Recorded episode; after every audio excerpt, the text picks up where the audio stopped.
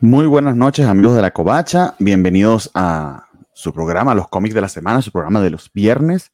Esta semana tenemos más Superman que Batman, más X-Men que Spider-Man y un buen bonche de indies. Entonces tenemos un programa muy poco común en los, los cómics de la semana y tampoco común es que, créanlo o no, aún la luz del sol, muy tenue, pero aún tengo luz del sol a mis espaldas. Entonces va a ser un programa eh, vespertino. Entonces espero que estén preparados. Voy con el intro, si es que lo consigo.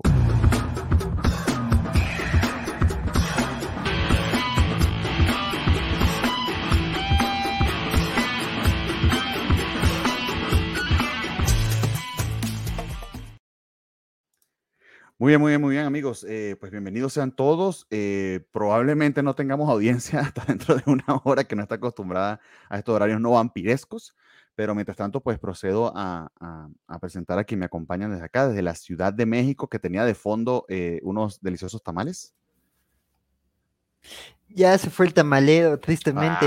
Ah, a- Axel Alonso, este, eh, no dio tiempo de, de- de- de alcanzar el carrito de los tamales, pero mira, ya, ya, ya llegamos a, así alcanzamos a platicar de, de los cómics mientras Bernardo tiene, tiene luz del día. Y pues ya, encantado de platicar, porque como dices, buenos comiquitos y además ahí eh, giros inesperados en las frecuencias de los cómics. Entonces, pues, a ver, a ver qué tal se pone la platiquita.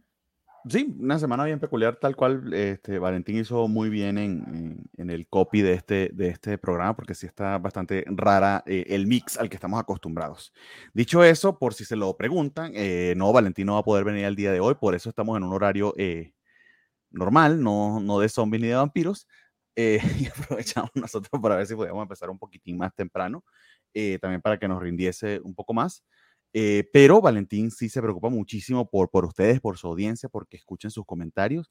Y el muchacho se lanzó, lo acabo, los acabo de contar, ocho video reseñas. Entonces va, va a haber Valentín para rato aquí, no, no, no, hay, no hay mucho que, que, que durar en ese aspecto.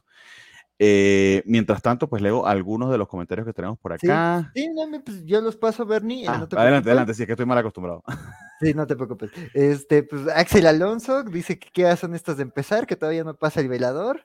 Este, y Mr. Max dice dos Bernardos. Este, sí, ¿no? Pues mira, ahí este, este, doble dosis de Bernardos, este, este, pero pues sí, ya, ya la semana. Y pues mira, tú decías que si no había nadie conectado, y pues mira, tenemos ahí seis personas. A ver, manifiéstense en los comentarios. Ahí te había visto siete.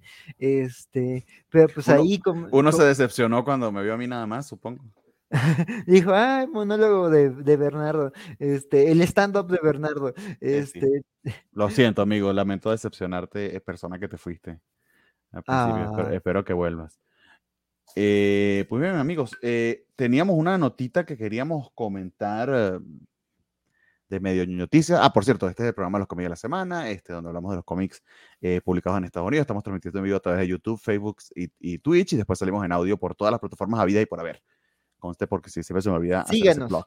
Síganos, por favor. Denle like, like, like, campanita, este, todo lo que es necesario para que eh, lleguemos a más gente y o eh, sentamos que eso valga la pena. Entonces, ayúdenos con todo eso. Nuestras estrellitas en Spotify, nuestras estrellitas en Spotify. Eh, sí, son sumamente importantes. Sí. Entonces, y, todo si eso ayuda un ahorita, y, montón. si, y si ahorita nos pueden dar su like, se los vamos a agradecer mucho. Entonces, sí, este, ya saben, esto siempre nos ayuda a crecer como proyecto. Por Y, mira, Da- y Daniel Vidal nos dice, buenas noches, buenas noches, Daniel. ¿Y los demás? No sé, no pues- quisieron venir hoy. Pues la vida, la vida, Daniel. Luego La vida, la vida, con- compromisos familiares. eh, eh, el tema es que de ser cuatro personas es para que siempre haya programa. ¿sí? Algunas veces no Sí. están algunos, algunas veces no están otros. Han tenido programas con Francisco Valentín, empieza como a la una de la mañana, pero lo han tenido. Sí, sí, pero de que, Siempre de, que los- de que las semanas no se queda sin comentar los cómics, no se queda. Y de rapi- Mr. Max nos dice, hubo algo con Mark Waid peleando con, con Omnipress, creo. Bueno, no vamos a Ah, hablar de la pelea de Marvel porque no me la conozco, pero sí vamos a hablar de Omnipress porque eh, básicamente esa ha sido la, la comidilla, no sé si de la semana, eh, pero al menos sí, sí de estos últimos dos días. Eh, Omnipress, que también es Lion Forge, porque absorbieron a Lion Forge hace, hace un par de años, eh, aparentemente y sin hacer mucho anuncio despidieron a un montón de gente, es lo que, lo que, se, lo que se comenta porque no ha habido una versión oficial de parte de, de, ellos como empresa, sino que la gente empezó a, algunas personas empezaron a postear que, que desafortunadamente los dejaron ir. Este, y, y, y, nada, luego publicaron una, una especie de constricción de verdad muy mal manejada, honestamente, desde un punto de vista de PR, de, de, relaciones públicas, en las que decían que, que Onipress siempre iba a velar por los, por los creadores y sus beneficios y, y que ese era su objetivo como editorial, etcétera, etcétera, pero la verdad es que despidieron, no sé a qué número de personas exactamente, porque nuevamente no hay una publicación oficial, pero sí un número importante de, de personal. Eh, honestamente, las características del personal tampoco se saben, no es como el, cuando el Bloodbath en DC, que hubo una, una notificación oficial al respecto, entonces los números y las personas que habían sido despedidas pues se conocían. Eh, en este momento pues no, no se sabe, lo cual es de verdad una verdadera lástima porque Oni era eh, una de estas, o sigue siendo pues, una de las editoriales indie con ciertas voces y ciertas series que la hacían bastante eh, peculiar. pero aparentemente, aparentemente no les ha, creería yo que no les ha estado yendo muy bien, se han tenido que despedir gente. Y, básicamente la manera en que lo manejaron parece que no fue la más correcta. esa es la nota en líneas generales. Sí, no, es un tema triste porque como dices, pues Sony pues, ha publicado ahí trabajos indies de mucho valor entonces, pues sí, que, que, que, que, ese editorial esté pasando por un mal momento, bueno, algo que parece claramente un mal momento, pues sí, sí es ahí de, de, de, levantar alertas, pero pues digo, y pues por lo pronto, pues nos quedamos sin, sin que se presente en la Comic Con, quién sabe qué tenían planeado anunciar, pero pues no van a estar en la San Diego Comic Con, entonces pues Waco que iba a ser el corresponsal cobacho, pues ya, un panel menos que atender. Entonces, este, este saludos a Waco. Este, qué, bueno que le dimos tiempo para que tenga tiempo de cenar un día de eso. Sí, sí, sí. Ah, bueno, y también saludos a Luis Parker, que, que, aquí nos manda saluditos, y a Javier Sabrio. Y justo ahorita, bueno, no, no sé si lo mencionaron, porque creo que no hubo noticias normales, pero así rapidísimo, este, pues ahorita que mencionaron de Mark Wade, yo no sabía el chismecito de Mark Wade con Onipress, pero lo que sí salió esta semana, pues es que este regresa este irredimible de alguna forma salió ahí un avance este, de, que Mark Wade es malvado y sigue siendo malvado, y pues básicamente ahí es un anuncio misterioso con, Irredimible.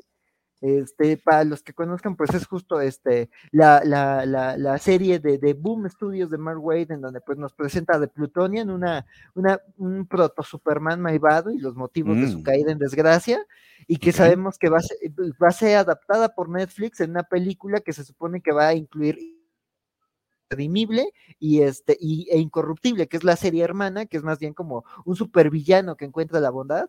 Entonces, pues miren, salió este teaser de que en el 2023 vamos a tener algo de Mark Wade, bueno, de Irredimible, bueno, aquí nada más se centran en Mark, en Mark Wade, pero pues te digo, también la hizo con Peter Krause, los dos confirmaron que había proyecto, y además pues también anunciaron una campaña de Kickstarter para una edición definitiva de, de, de, de, Irredimible, Ah, ok, un, compilado deluxe o algo por el estilo. Sí, sí, sí. Mm, sería chido entrarle a eso. La lástima con los Kickstarter en Estados Unidos. Yo tenía muchas ganas de entrarle a la serie del creador de Bomb. Se veía de verdad, la oferta estaba muy buena, pero literal el envío salía tan o más caro que los libros. Entonces, sí. sí.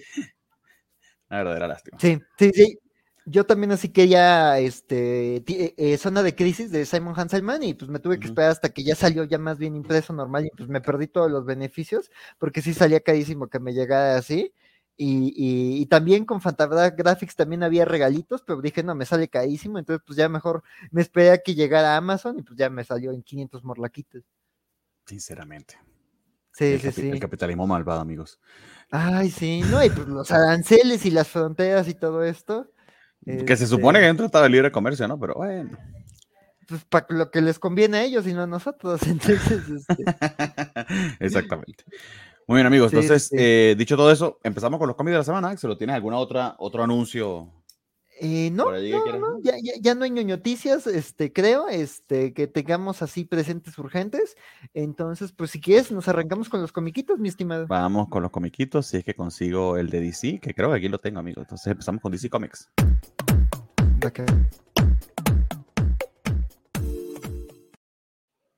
Muy bien, muy bien. Entonces, eh, de DC Comics, el primero que tenemos en la lista, eh, precisamente, y si consigo el banner, ah, ah, ah, es Dark Crisis Worlds Without a Justice League. Superman 1, qué titulote. Casi que ni cabía en el banner. No. Don Axel, este, tengo aquí marcado que, que, lo leíste tú, que lo leí yo y que lo leyó Valentín.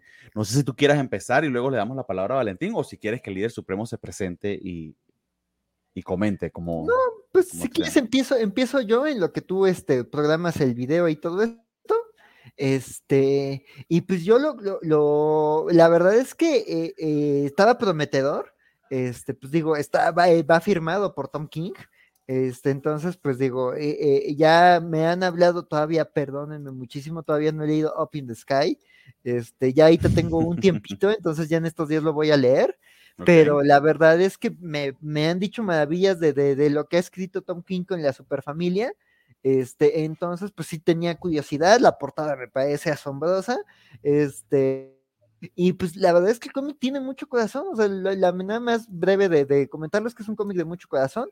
Es básicamente, también vi que hubo mucho ruido en redes, eh, en redes sociales ñoñas, porque pues es esto, o sea, muchos, muchos maldito bendis, porque pues el cómic se trata de eso, la, la, la, la infancia y la adolescencia de, de, de, John, desde que es un niño hasta su mayoría de edad, y, y Clark siendo parte activa de, de, su, de, su, de su juventud, o sea, lo, lo, que se perdió en los cómics por, por las ideas de Brian Michael Bendis, pues aquí es son esos años contados en una historia de un universo alternativo, Digo, la verdad es que, pues, digo, está enmarcado dentro de Dark Crisis, pero la verdad no hace falta leer nada de Dark Crisis, no hay una justificación, no es como un, no es como en Metal que digamos te explican, este es un multiverso oscuro, y bueno, seguramente es un multiverso de multiversos, porque DC es la editorial de los multiversos, pero este, y las crisis, pero aquí no necesitas saber nada, solo es como de Superman siendo un padre y Superman enfrentándose, o sea, pues a lo que se enfrenta un padre, a la, infancia, a las pesadillas, pero también a la adolescencia, a las rebeldías, a las diferencias de opinión, a ver un problema de diferente manera. Este, entonces, la verdad es que e, eso el cómic lo hace increíble. Este, vemos a un Clark maduro lidiando con, con tener un hijo que, que, que, tiene anhelos distintos. Y aquí tenemos un conflicto muy claro, ¿no? O sea, Superman se entiende como el héroe de la Tierra, pero John entiende que su poder puede ser algo más, que su poder puede llevarlo al exterior, no solo quedarse en la Tierra. Y aquí te plantean que hay un avance muy peligroso de Darkseid, que la Tierra ha sido por algo territorio neutral, y básicamente ese es el conflicto entre el padre y el hijo, que, tienen opiniones distintas de cómo lidiar con, con Apocalypse y con Darkseid.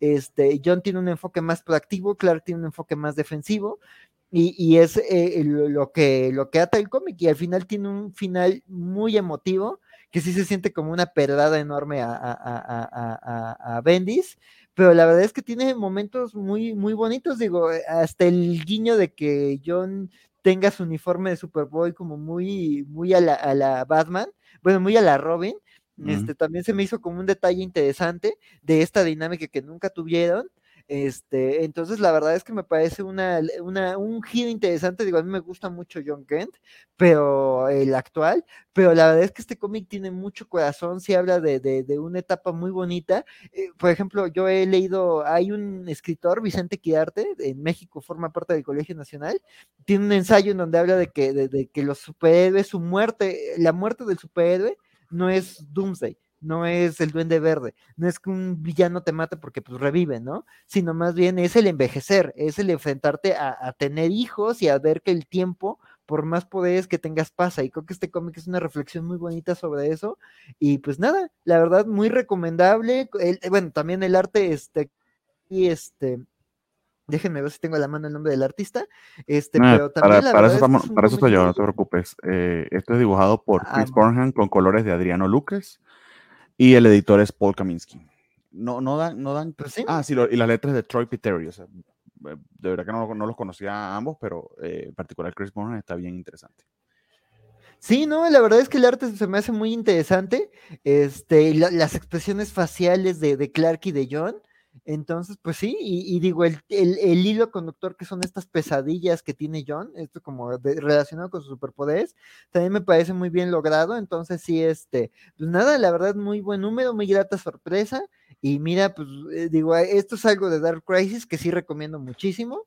Este, no necesitas leer nada antes o después, tampoco se parece conectar mucho, entonces la verdad creo que es una historia muy bonita de, Superman siendo un gran padre y, John lidiando con, con el legado de Superman, entonces muy recomendable.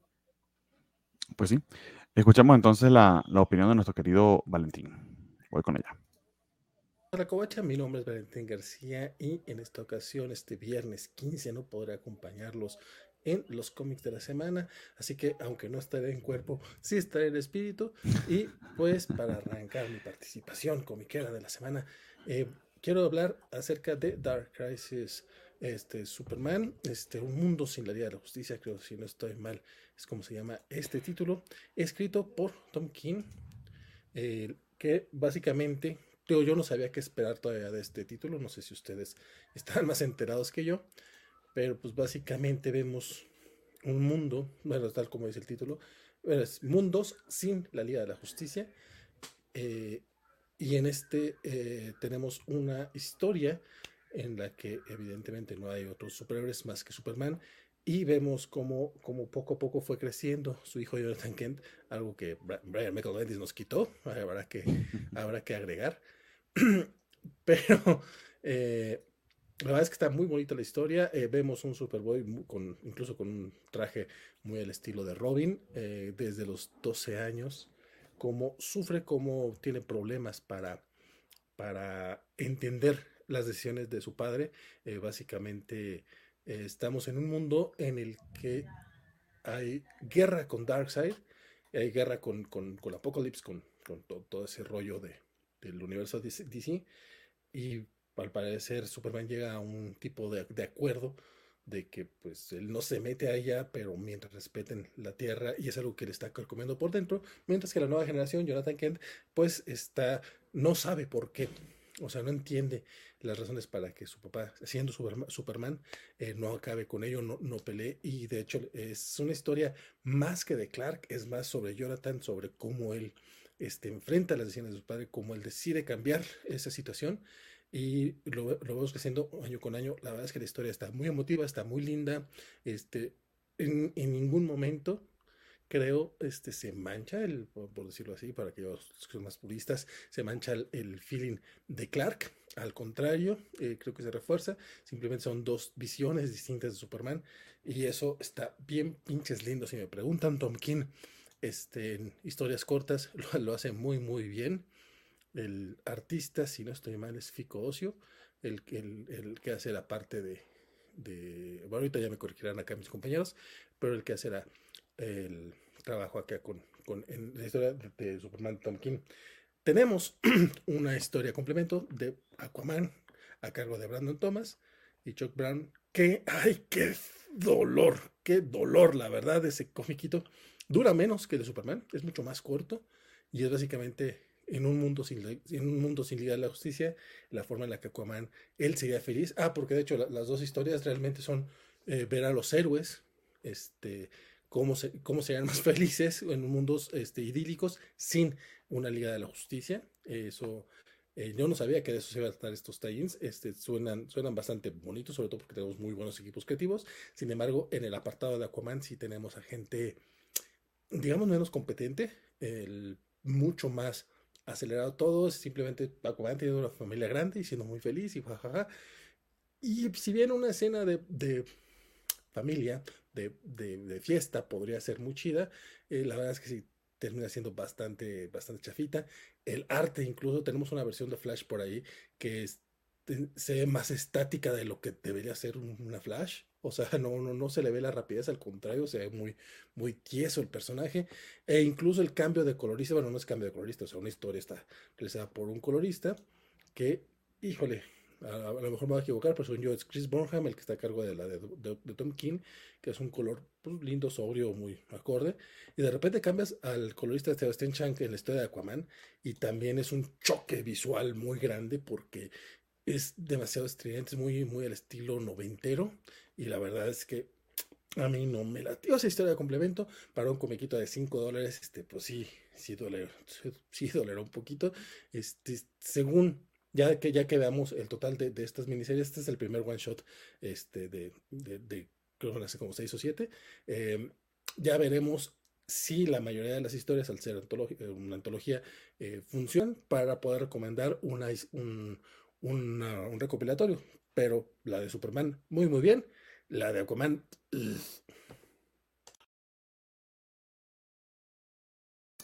Muy bien, amigos, esa fue la, opinión de Valentín que nos dejó acá eh, en, grabación. Eh, yo, verdad que tengo poco que agregar a lo que ustedes comentaron. Eh, coincido plenamente, creo que está muy llena de corazón la historia de, King. Bastante interesante esta reversión de la relación de Jonathan con su padre y cómo su crianza, como los únicos héroes en este mundo, es bastante o diverge bastante de, lo que conocemos en la continuidad actual y que, y que devino en, Superman Son of Kal-El. Eh, me recuerda un poquito quizá el espíritu de, Superman and Lois. Es algo similar, un mundo en el, que, en el que solamente los Ken existen para defender al planeta de todas las amenazas, el peso que eso conlleva em, y que toda la referencia heroica que, y de trabajo que, que tienen los hijos de, de Clark en ese universo, pues es solamente su padre. Coincido también plenamente con Valentín de que eh, la historia complementaria está horripilante. Eh, básicamente es como si una paloma entrara en el Louvre y se cagara encima de la Mona Lisa. No era necesario. Eh, no suma nada. Y es un choque terrible, o sea, porque ni siquiera en estilos coinciden. Les procedo a enseñar algunas páginas porque desafortunadamente Stringer no nos permite a la par que estamos transmitiendo el video de, de, de Vale pues este, mostrarle páginas. O, si lo permite, no sé cómo se hace. En todo caso, bastante noventoso. Me recuerdo esto a, a, Howard Porter y no, eso no es una buena referencia. Eh, afortunadamente es muy corta, pero, pero, o sea, literal se siente otro libro que parece que tenían que llegar a las páginas para quizá algún acuerdo de páginas mínimas con la, con la, con la gente que imprime los cómics, porque honestamente, o sea, no hace falta en lo absoluto, es una verdadera, verdadera lástima. Yo ni lo leí. Bien por ti, amigo. No tienes por qué someterte a eso. Muy bien, amigos. Eh, la siguiente que tenemos en la, en la lista, si mal no me equivoco, eh, y me permiten aquí un momento porque tengo que irme aquí a la lista, es precisamente hablando de Superman, eh, la otra historia de Superman son los No, tenemos algunos comentarios, ¿no? Sí, sí, mira, si quieres, mientras lo pones, este, aquí Cristian Vaca se, dice, ah, era grabado estos bachos maniobreros. Y mira, y el buen eh, eh, eh, comentó sobre, sobre el dice, qué guapo el muchacho este. Este, ese Mixley dice que hoy se duerme, pues ya ves, edición temprana, edición vespertina de, de, de, de, los cómics de la semana. Este, aquí hay de todo, hay edición sabatina de seis horas de, de, te vas a dormir y despiertas y sigue, y edición vespertina antes de dormir. Este, y mira, Mr. Max, pues mira, Valentín le respondió que cuesta cinco dólares el comiquito. Entonces, pues digo, decía Mr. Max que a ver si lo trae Televisa, pero pues a ver si lo trae, con qué lo trae. Ojalá no sea con la historia de Aquaman. Mira, pues siendo un evento, eh, y con la naturaleza que creo que todos los eventos los han traído, cuidado si nos sale un buen recopilatorio de todos estos one shots. A lo mejor con, con todas mm. estas historias, sí. Es que comprarse el, el, el, one shot está bonito en la historia de Superman, pero ay, eso esas cinco o seis páginas de Aquaman. No, y cinco dólares ya es mucho, sí, ya es un buen sablazo. Mm, sí, pues esos cinco dólares además es fantástico, que no están a 20 pesos precisamente.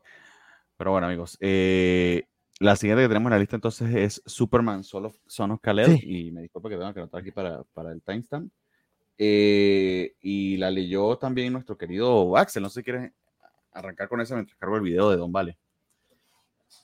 Sí, sí, claro. Este, pues digo, eh, eh, ya es lo que estábamos diciendo, de que más bien aquí la, la, serie ya está empezando a mover sus piezas.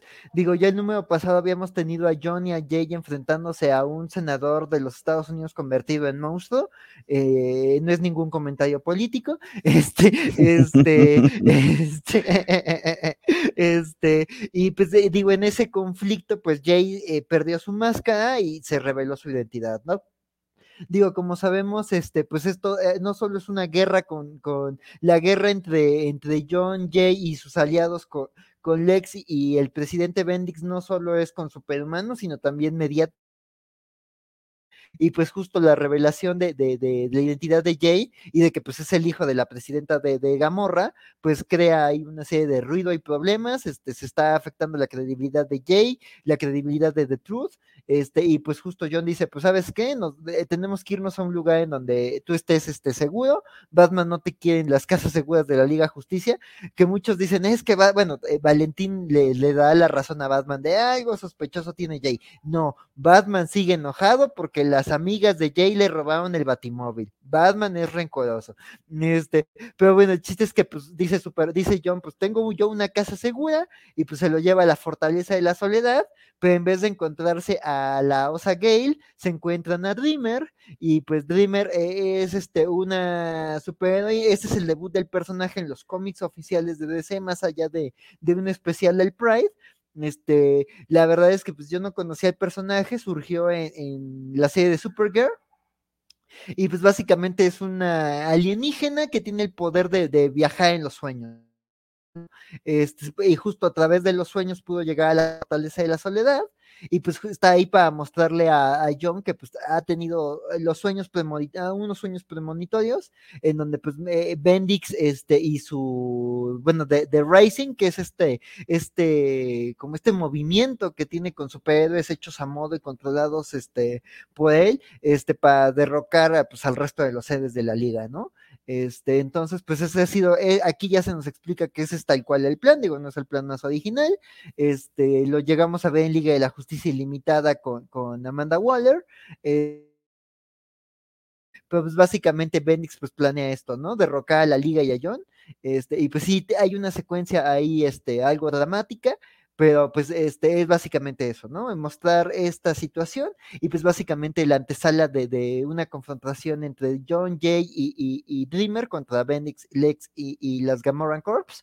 Este, también pues justo eh, la revelación de la identidad de Jay y que ya este Bendix sabe exactamente quién es Jay, pues también hace que él haga movimientos respecto a, la gente con la que tiene, con la que tenía control sobre Jay, ¿no? Entonces pues básicamente aquí ya se pronostica que John y Jay, pues ambos quieren asaltar Gamorra, pero saben que se va a ver terriblemente mediáticamente, se va a ver terrible mediáticamente, entonces pues más bien están planeando una estrategia como para, para poder entrar en Gamorra sin, sin este sin crear un conflicto internacional que los haga quedar peor, ¿no? Que digo, pues, sabiendo, hemos visto cómo se han manejado el esta serie y no importa qué hagan. Así rescatan un perrito, Lex Luthor va a inventar algo, decir que el perrito es para volverse narcotraficante o alguna cosa así. Entonces, pues sí, este, este, eh, básicamente es este número, ¿no? Digo, sigue siendo una antesala, sí hay cosas, pero digamos, la parte más emocionante es una secuencia de, de sueños. Entonces, pues digo, este número, la verdad es que es este, este, más una presentación de Dreamer, que sí parece que va a tener un rol también ahí activo y el hecho de que, pues, digo, me gusta el diálogo de Johnny Dreamer, este, es como de, ah, es de la Legión, este, hay ahí como un tema de, de, de conectar también esta cosa horrible de Bendis con, con, con, con Dreamer, el hecho de que Dreamer es descendiente de algunos de, de los compañeros de John en la Legión, este, pues digo, no, no, no me pareció un mal número, pero la verdad, ah, desde el apartado artístico, bueno, que hemos dicho que la verdad es que si hay un pie del que coge esta serie es el apartado artístico, este no me parece malo, pero sin duda no, no creo que sea un, una, digo, con todo el respeto que se merece, un artista tan experimentado, o lo que decíamos, ¿no? Un peso pesado para la serie que se supone que es, ¿no? Este, la verdad es que sí sé, yo sentí como alguien como que se le está dando una oportunidad en DC, pero no me parece el arte más, más destacable. Y pues tampoco, eh, eh, digo, ah, pues también algo interesante del guion es que aquí participa Nicole Maines, que es la actriz que interpretó a Dreamer eh, en Supergirl. Entonces, como que colaboró con este Tom King. Y la verdad es que, pues digo, o sea, la introducción se me hizo fluida. Taylor, Taylor, Taylor. Se lo confunden en Twitter, pero. Sí, Tom, Taylor, perdón, sí, sí. Los, los Toms que hacen enojar a los fans de DC.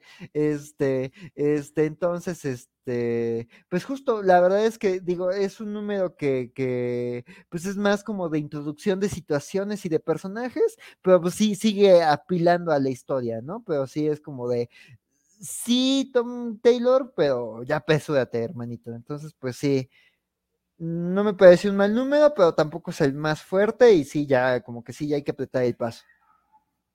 Muy bien, vamos entonces a escuchar la opinión de nuestro querido Valentín.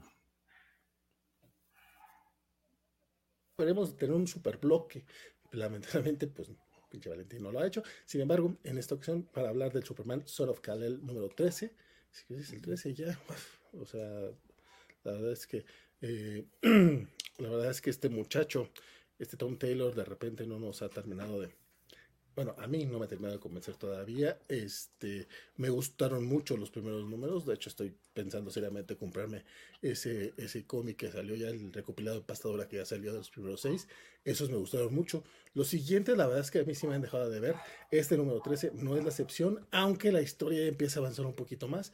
Este, básicamente es eh, ver a Jonathan Kent tratando de cuidar a, su, a su novio Jay y él diciendo pues que no necesita ayuda. Resulta que pues Jay, como ya sabemos, es hijo de la expresidenta del país donde está este, este Bendix haciendo todo su despapalle. Híjole. Ah, y de hecho, eh, ah, tenemos la presentación de Dreamer, que es este, si no estoy mal, este personaje eh, mujer trans que salió primero en el DCW y hace su, su debut en los cómics. Eh, por eso este cómic está escrito por Tom Taylor y Nicole Maines. Em, si me preguntan, el comiquito está así muy, muy me. Como han sido los últimos números de, de Son of Kalel, están lindos, están, tienen corazón. Y pues, siempre tenemos, siempre terminamos con. Pero ya ahora sí va a avanzar la trama. Y en efecto, el cliffhanger, sin dar spoilers, parece que ahora sí avanza la trama. Eh, también otro de los problemas que ha tenido esta serie es la cuestión de los artistas. Clayton Henry no es la excepción, eh, tiene un trabajo bastante, bastante nuevamente para hacer el cómic de, del hijo de Superman, que supuestamente DC le está apostando mucho y quiere que, que Jonathan sea un personaje importante dentro de su, de su universo. Eh, pues como que no le apuestan con buenos dibujantes, lo cual se me hace muy raro tenido Tom Taylor en, los, en, los, guiones, ¿no? Que es sus niños consentidos. Pero bueno, eh, de todas maneras, no me bajo del barco de lectura. Y probablemente cuando los traiga a Televisa es como voy a comprarlos, como los, les, les, apoyaré. Pero sí, creo que este, estos últimos 6, 7 numeritos no me dan para apoyarlo en inglés. Es mi opinión. No sé qué opina el resto de la mesa. No, pues de mi parte coincido eh, un poco más con Valentín. Eh, no voy a decir que lo voy a dejar de, leer porque, ciertamente no va a ser el caso, pero, pero ya me hartó, no lo puedo este, negar. La historia se mueve bastante en este número, entonces sí sería hipócrita de mi parte decir que es por el tema de la historia. Eh, pero eso que se mueve a mí no me está sorprendiendo. Eh, me da la impresión de la que la manera en que van a resolver esto va a ser muy fácil y muy pendeja, es lo que me temo. Y eso, eh, honestamente, ya me tiene decepcionado eh, por puro prejuicio y, por, puro, por puro reconcomio.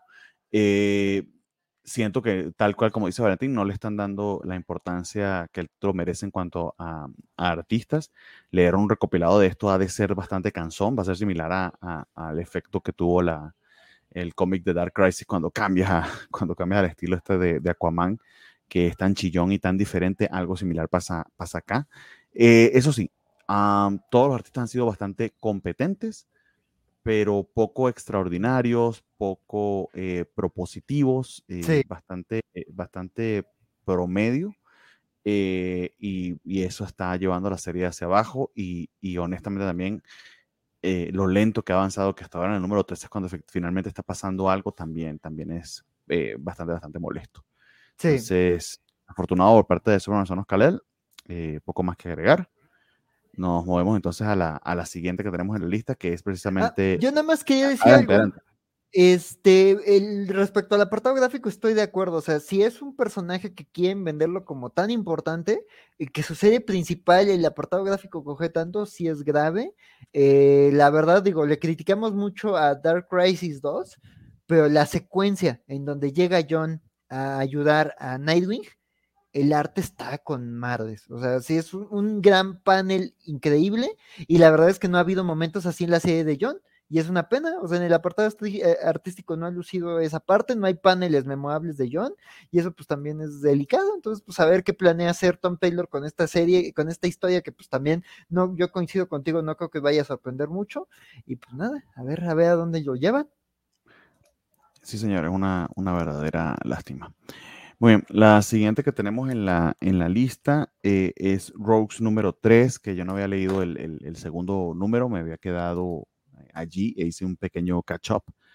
Em, esta es una serie de Joshua Williamson con eh, arte del el señor Leo Max, este artista, eh, si mal no recuerdo, brasilero que va por este, por este em, seudónimo, em, y los colores del señor Jason Worthy. Y eh, el, el letrerista es Otsmane El Hahu, que les recomiendo mucho sus podcasts, por cierto. Hasman Otsahe Etmanu.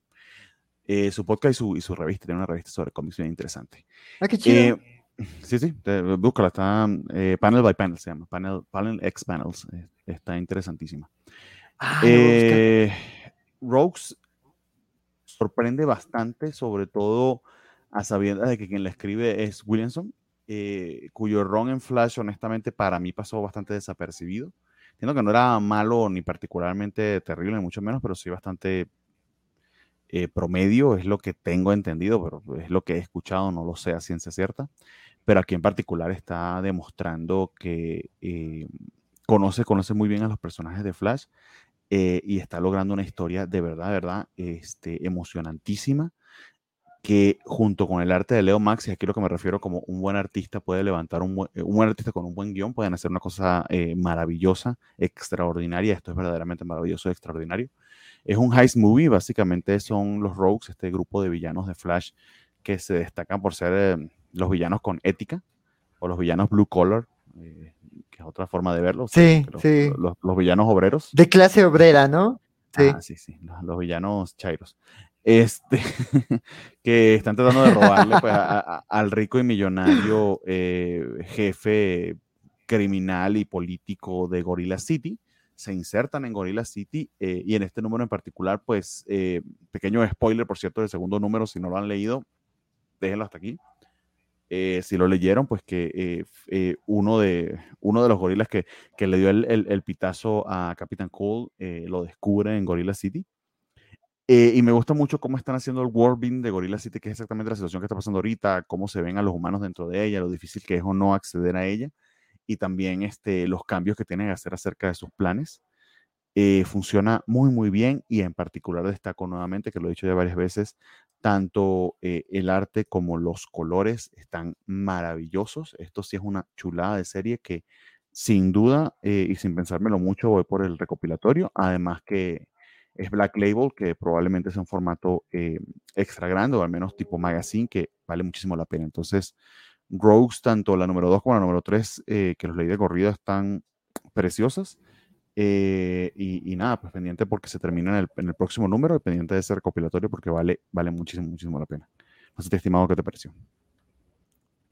Pues la verdad es que está haciendo una de mis series favoritas de, de, la actualidad. Este, pues sí, digo, he visto que, que, digo, no leo todo lo de Williamson, porque tampoco me llama mucho la atención, pero pues sí veo que, que Valentina ahí tiene muchas reservas con este guionista, pero la verdad es que en Rogue trabajo increíble, es una gran high story, este, y me gustan mucho las historias de, de, robos, las high movies, este, y también, o sea, bien, o sea, mal hechos puede quedar una historia terrible, formulaica, como Picardo, o Ladrón que roba ladrón, o, o La Casa de las Flores, la película, pero bien hechas eh, pueden quedar cosas increíbles, ¿no? Este, entonces la verdad es que este, este, eh, eh, ah, rápido, ahorita que ya había pasado el comentario, Bernie, pero ahorita que está este comentario, este, el buen Juan Pablo nos preguntaba que si sabemos el origen de Dreamer, y rápido, no, no me lo sé, perdón, no vi Supergirl, este, y ya, ya fue, ya pasó muy, mucho, entonces no sé si alguna vez la vea, pero pues eh, no sé bien el origen de Dreamer, pero pues, habría que averiguarlo, pero al menos en, en Son of Kalel es extraterrestre y es antepasada de alguien de la Legión. Ajá de verdad que lo están, lo atando muy este, bien. Y bueno, así volviendo a Rogues, este, pues sí, la verdad, sí, eh, la verdad es que este es un eh, eh, vemos cómo la historia se va complicando, o sea, sí, sí vemos el avance del legendario robo que quieren planear en Gorilla City, pero también vemos cómo se va este, complicando ciertas situaciones, ¿no? Y como en toda película de robos, pues las decisiones personales y los errores y las tonterías de cada miembro de, de, de la pandilla, pues son las que van a salvar o empeorar la situación este, y pues aquí vemos cómo se van descarrilando las cosas, este, pero la verdad es que sigue siendo, no, no quiero quemar mucho más de la historia, la verdad es que sigue siendo muy sólida, eh, pasan muchas cosas muy intensas. La verdad es que el segundo número, aunque me encantó, sí se me hizo un poquito lento, sobre todo la introducción a Gorilla City. Creo que sí, como dice Bernardo, hace una gran construcción del mundo, pero sí como que tienes una historia de cómo llegan a Gorilla City y de repente el tono y el ritmo cambia porque te tienen que explicar qué onda con Gorilla City, pero aquí ya van de lleno. Y la verdad, la lectura se me hizo muy rápida, se me fue de volada, de en serio, ya se acabó, porque van a lo que van, o sea, es de esto está pasando en Gorilla City, el Heist está subiendo así, y la verdad es que está muy interesante y sobre todo hace una gran construcción de personajes la verdad es que incluso, la verdad es que cuando vi la serie de Flash, lo único que me interesaba era los Rogues. Este, sobre todo por los actores que los interpretaban, este Captain Cold y este Heatwave, que eran los de Prison Break, este, y la verdad es que ni eso me mantuvo en la serie de Flash, entonces pues aquí la verdad es que veo una, una construcción muy fascinante de los personajes, de Snart, de su hermana, de Bronze Tiger, de Trickster, de, personajes por los que no,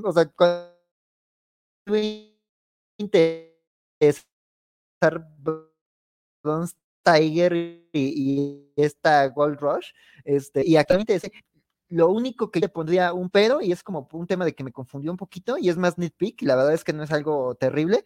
La tipografía me pareció muy buena, muy propositiva, pero sí hay unos momentos en donde se resaltan ciertas palabras con color que la idea me parece excelente, pues el color, o sea, cuando tienes personajes que se pueden relacionar muy bien con cada quien con un color, o sea, Cold con el azul, Gold Rush con cierto amarillo, Heatwave con el rojo, que Trickster con el morado, o sea, que tienes eso, de repente juegas con el color, pero no se relaciona con el personaje que lo está diciendo. Entonces, más bien como que obedecía una intención, y sí había partes donde decía, a ver, ¿por qué eh, Captain Cold sus globos son amarillos? o por qué esa palabra está resaltada? Y como que eso me sacaba un poquito de la lectura, pero la idea me parecía increíble. Nada más como que la decisión final de qué color tenía que tener cada palabra destacada es lo que me sacaba un poquito de la lectura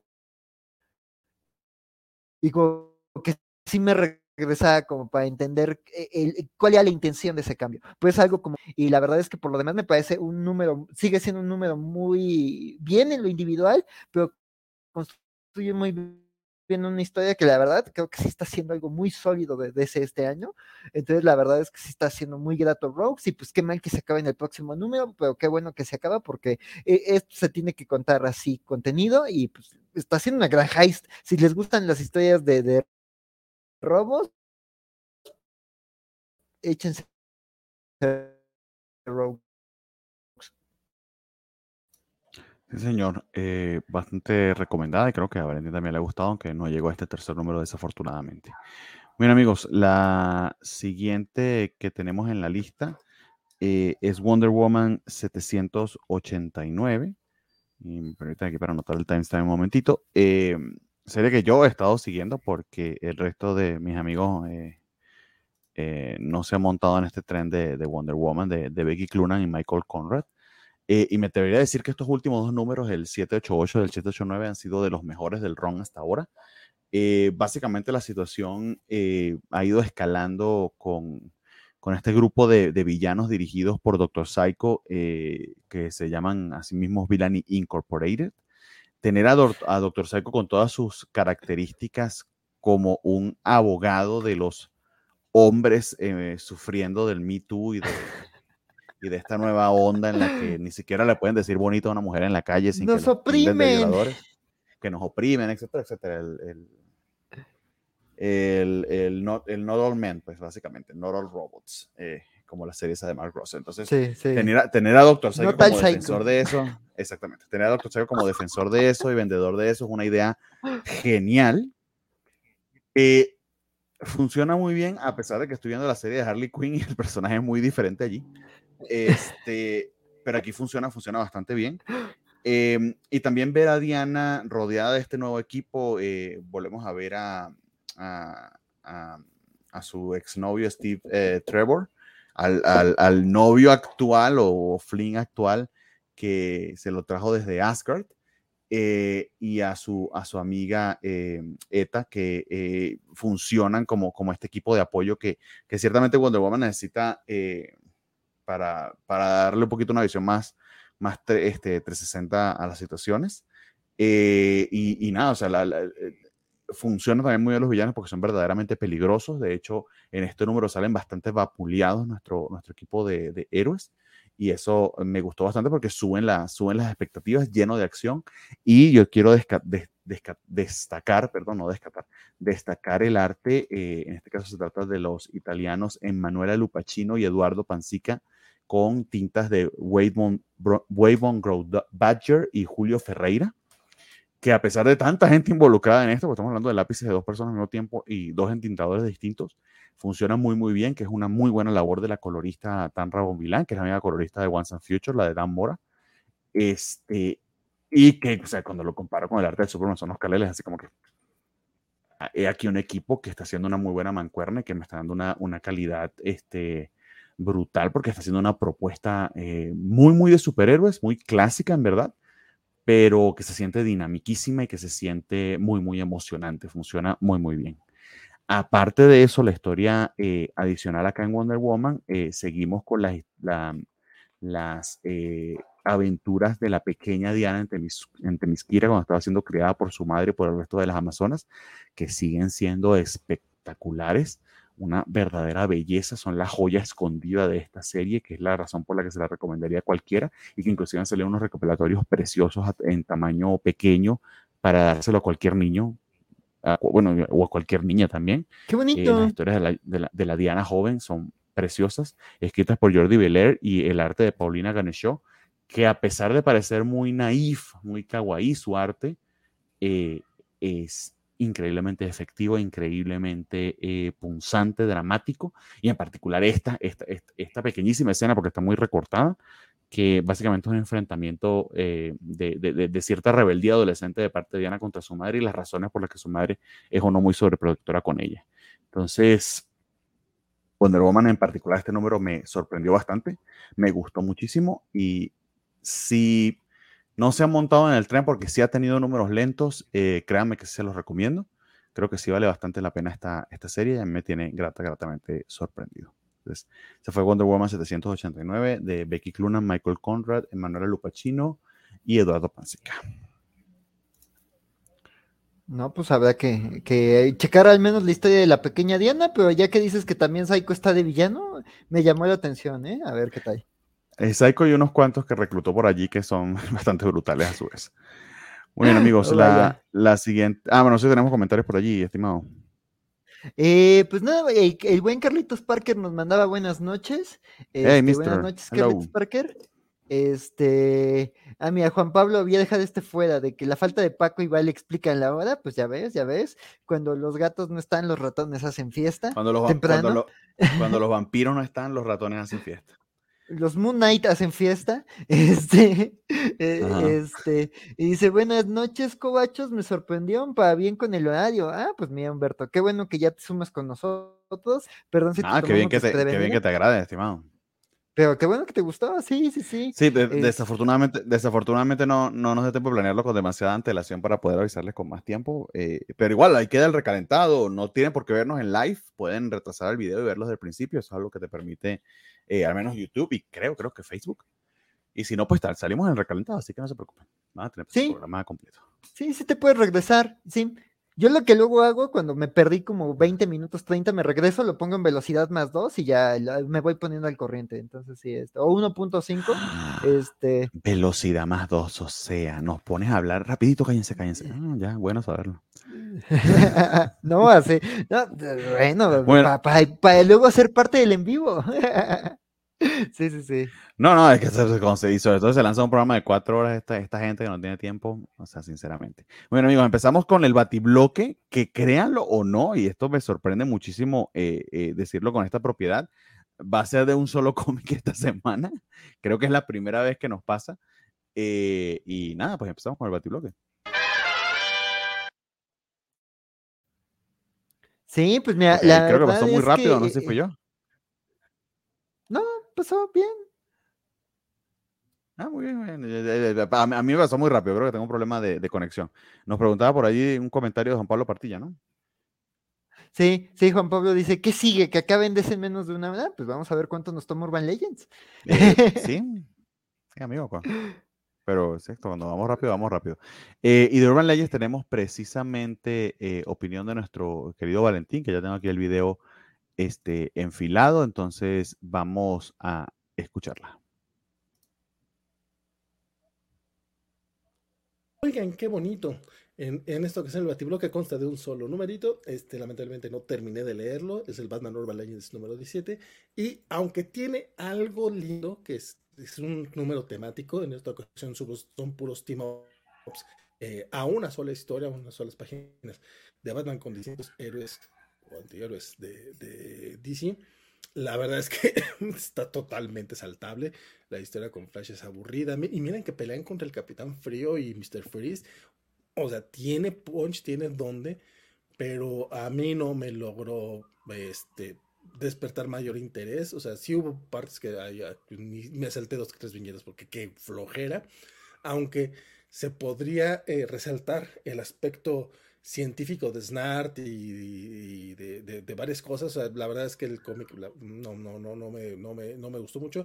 E incluso hay por ahí una splash page que honestamente con, en manos más capaces, digamos, una Carmen Carnero, una este, Casagrande, incluso la Torre o este Rafael La Torre que, fue, que, que, que- hizo cargo de los números de Black Widow o Bruno Redondo, sería una cosa hermosa. Lamentablemente aquí, pues no, brilla, brilla por ello.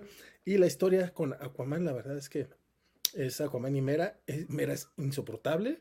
Entiendo que regularmente es un personaje difícil, yo no sé por qué quieren recastear a Amber Heard, le queda, pues no le queda tan mal, digamos, pero Ah, no, o sea, también fue otra historia que ni terminé de leer con gusto, ni mucho menos. Y la tercera con Shazam, con Black Adam, perdón. La, tercera ya era con Black Adam. Dije, ay, güey, si no aguanta Flash y Aquaman, mira, Black Adam, parto aquí.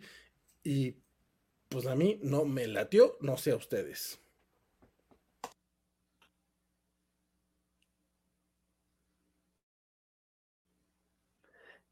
Pues. Perdón eh, que ¿tú no lo te- leíste? estoy en mute, además que te... No, sí, sí- sí lo leí, pero no te pregunto, ¿a ti te latió o no? No, no, la verdad es que no, o sea, me gusta, me gusta que sea un número de team ups, pero la verdad es que sí, de las cuatro historias no hay una que diga me enloqueció. El arte de la de Aquaman se me hizo interesante, pero la historia como que se me hizo muchos saltos. Este, no, no le encontré como el sentido, como que cambia eh, eh, cada tres páginas de, de, qué va la historia. Y la de Black Adam, la propuesta me interesó, pero pues no me, o sea, es como rudotes viendo quién es más rudote. Y es como ah, bueno, pues los machotes de la liga ahí en concurso de toxicidad. Y pues no, la verdad es que no, tampoco se me hizo tan emocionante. Y la del acertijo no recuerdo nada, o sea, mis ojos se pasaban por las letras, recorrí las viñetas, pero no recuerdo haberla leído. Entonces, la verdad es que no, no está tan bueno, nu- no está bueno el número, la verdad. Es una verdadera lástima, pero ustedes tienen que ser más selectivos. No, mentiras, yo creo que tuve mucha suerte porque em, solamente me llamó la atención porque había una, hay, hay una historia dibujada por la que le estoy buscando, pero Dios mío, esto sí tiene páginas. Tengo un poquito de ¿Cuál- cuál- paciencia. Es una cuál- historia de Dan, de, de Waters on, on His Worst Nights. Eh, una historia de Dan Waters, pero el arte es de Riley Rossmo. Eh, y básicamente está narrada por el acertijo. Eh, está algo interesante, aunque sí un poco críptica. Eh, básicamente la historia parece un acertijo, pero de nuevo, Ah. ver a Riley Rossmo y en una historia de Batman es algo que a mí me, me agradó bastante. Me gusta la manera en que lo están manejando. Eh, no diría que eh, es particularmente eh, punzante o que el punch al que querían llegar lo llegue Dan Waters de- del todo, pero agradezco el esfuerzo. Una historia de verdad bastante, bastante corta, de apenas cuatro páginas, y fue la única que me llamó la atención de este número, eh, pero el resto de verdad me, ni me interesó y por lo que veo no me perdí de nada, así que qué felicidad. No, no, pues sí, la verdad es que este arte que mencionas está muy bonito y yo nada más el otro que mencionaría como que me, no, no se me hace notable, pero tiene sus momentos, es el arte de la historia de Aquaman, porque digo, acaba con Batman en una horca y pues digo, eso está como para tenerlo en póster, pero ya, santos Pues batitiburones. ok. Bueno, amigos, entonces con eso, créanlo Sí. no, antes de la hora hemos terminado tanto con las noticias como, como con cómics DC. eh, y si lo consigo, vamos a pasar a los cómics de Marvel en este momento.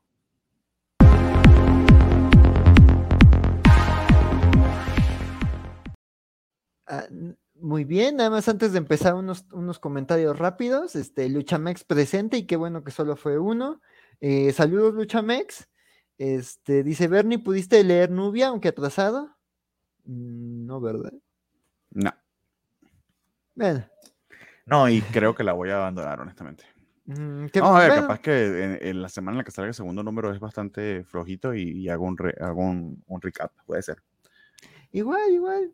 Sí, a ver si yo le entro, pero la verdad sí me siento algo perdido, pero pues a ver, habrá, que ver, porque también leo muy poco de Wonder Woman, pero pues habrá que ver. También dice Luchamex que ya está muerta Amber, tú, tú, tú, tú, tú. No entendí ahí la canción. Pues quién sabe, hay gente que se ha repuesto de peores cosas en Hollywood, entonces habrá que ver. Ahí anda Luis y Kay, entonces pues habrá que ver.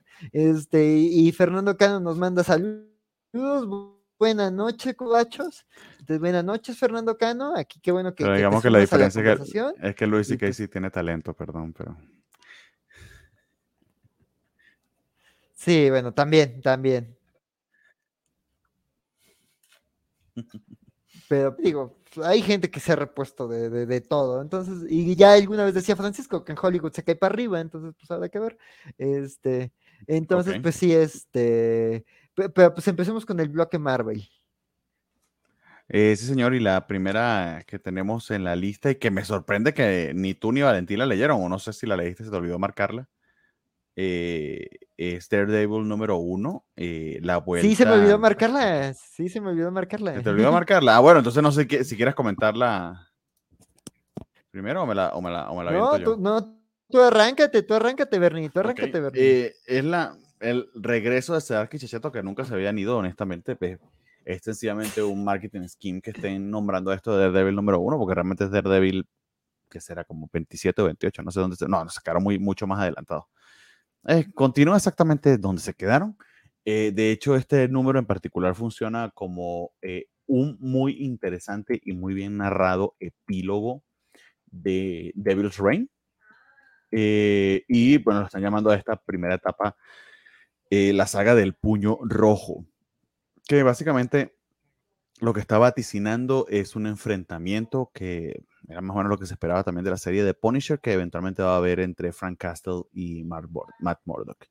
Tenemos una serie de, ah, de cabos eh, cerrados acá, eh, entre ellos la revelación de la, de la, de la verdadera identidad de, de Matt Murdock, de su verdadera identidad Matt Murdock a, a Spider-Man, y que Spider-Man pues salga de ese, salga de ese, de ese hechizo por parte de los, de los hijos de, del Purple Man, que todos los recuerdos parece que, que le, que le llegan de repente cuando, cuando Matt le, le- le dice que él es Daredevil.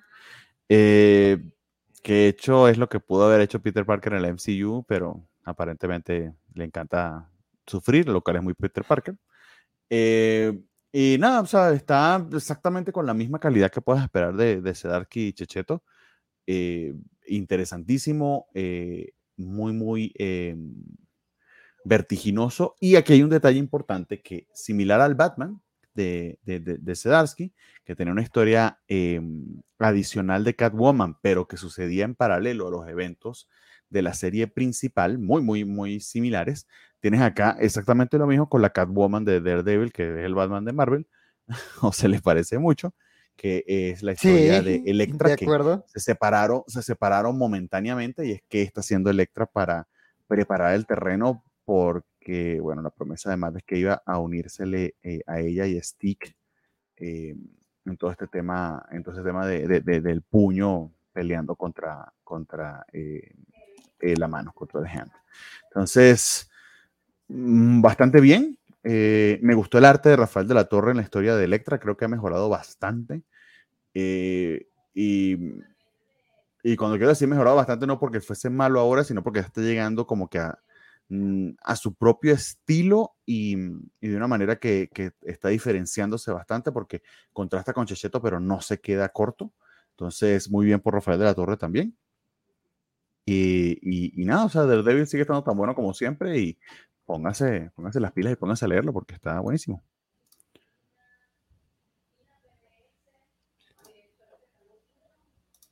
Don Axel, ¿estás por allí? Muy bien, muy bien. Ah, muy bien. Sí, sí, sí, sí. Este, pues yo la verdad es que, este, pues digo, no he leído toda la etapa anterior, o sea, me puse el corriente con, con David Rain, pero básicamente es todo lo que sé de, de, de lo que ha pasado en, en, en, en, Oh, en ok. el Daredevil de Dasky. Entonces, pues la verdad es que sí eh, hubo cosas que sí no, no sabía de dónde venían, digo, salvo todo lo que se explicó en David Rain, pero la verdad es que me pareció, co- coincido, muy adecuado epílogo, muy adecuado como transición, este, de combinar las consecuencias de, de, de, de Devil's Rain este, todo lo que pasó con Fisk, con Matt, con el hermano de Matt, con, con Electra, con el hijo de Fisk, todo lo que pasa con ellos y más bien también encarrilarlo hacia la nueva historia, ¿no? Eh, que como dices, pues prometen enfrentamiento con Punisher, que es el líder de The que ya hablaremos de eso más al rato, este, y este, pero pues digo, la verdad es que me pareció una historia adecuada, o sea, este encuentro de, bueno, nosotros sabemos que es Matt, pero el hijo de Fisk no lo sabe, este encuentro entre ellos y ya luego eh, la situación de, del giro y cómo ma- este, este Matt aclara toda la situación entre la familia Fisk y la familia Murdoch y, y las muertes que hubo al final de, de Devil's Reign. Me pareció muy interesante. También me gusta ver a Spidey.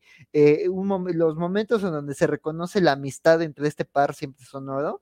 Y me gusta ver eso. O sea, que estos dos son, la verdad es que son un romance legendario. O sea, yo desde, desde chavito que veía la serie animada, como estos dos son aliados y tiene mucho sentido que sean aliados, entonces sí me, me gusta ver mucho esa dinámica, esa página está una, una chulada, gracias Checheto por esto, este, y pues el resto de la historia también me gusta esto de, de, de la conversación entre ellos, esto de que Matt le pide el apoyo que le pide Spider-Man, y también esto de que pues van va a emprender un viaje que tiene que dejar sus cosas resueltas, este, para para emprender como este proyecto que tiene con Electro y con Stick, ¿no?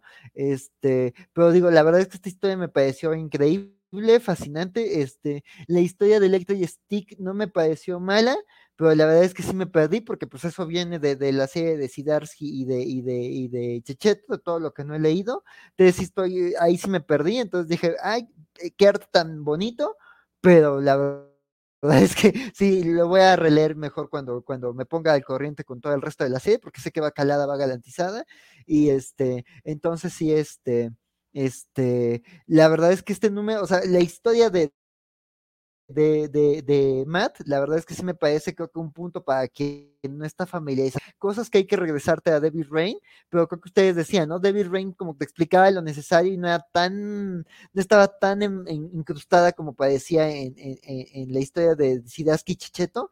Este, entonces yo creo que, mira, aquí Semistli que nos pregunta que desde dónde se recomienda leer, pues digo, si puedes echarte David Rain y luego esta, se puede, pero yo creo que sí vale la pena y siendo tan buena serie que han recomendado Bernardo, Francisco y, y, y vale, sí echarte. Desde el principio, vale la, la pena muchísimo, no, no, tiene ni un número, ¿Sí? ni un número de desperdicio. Sí, y los dos verdad, primeros tomos sí los publicó Televisa.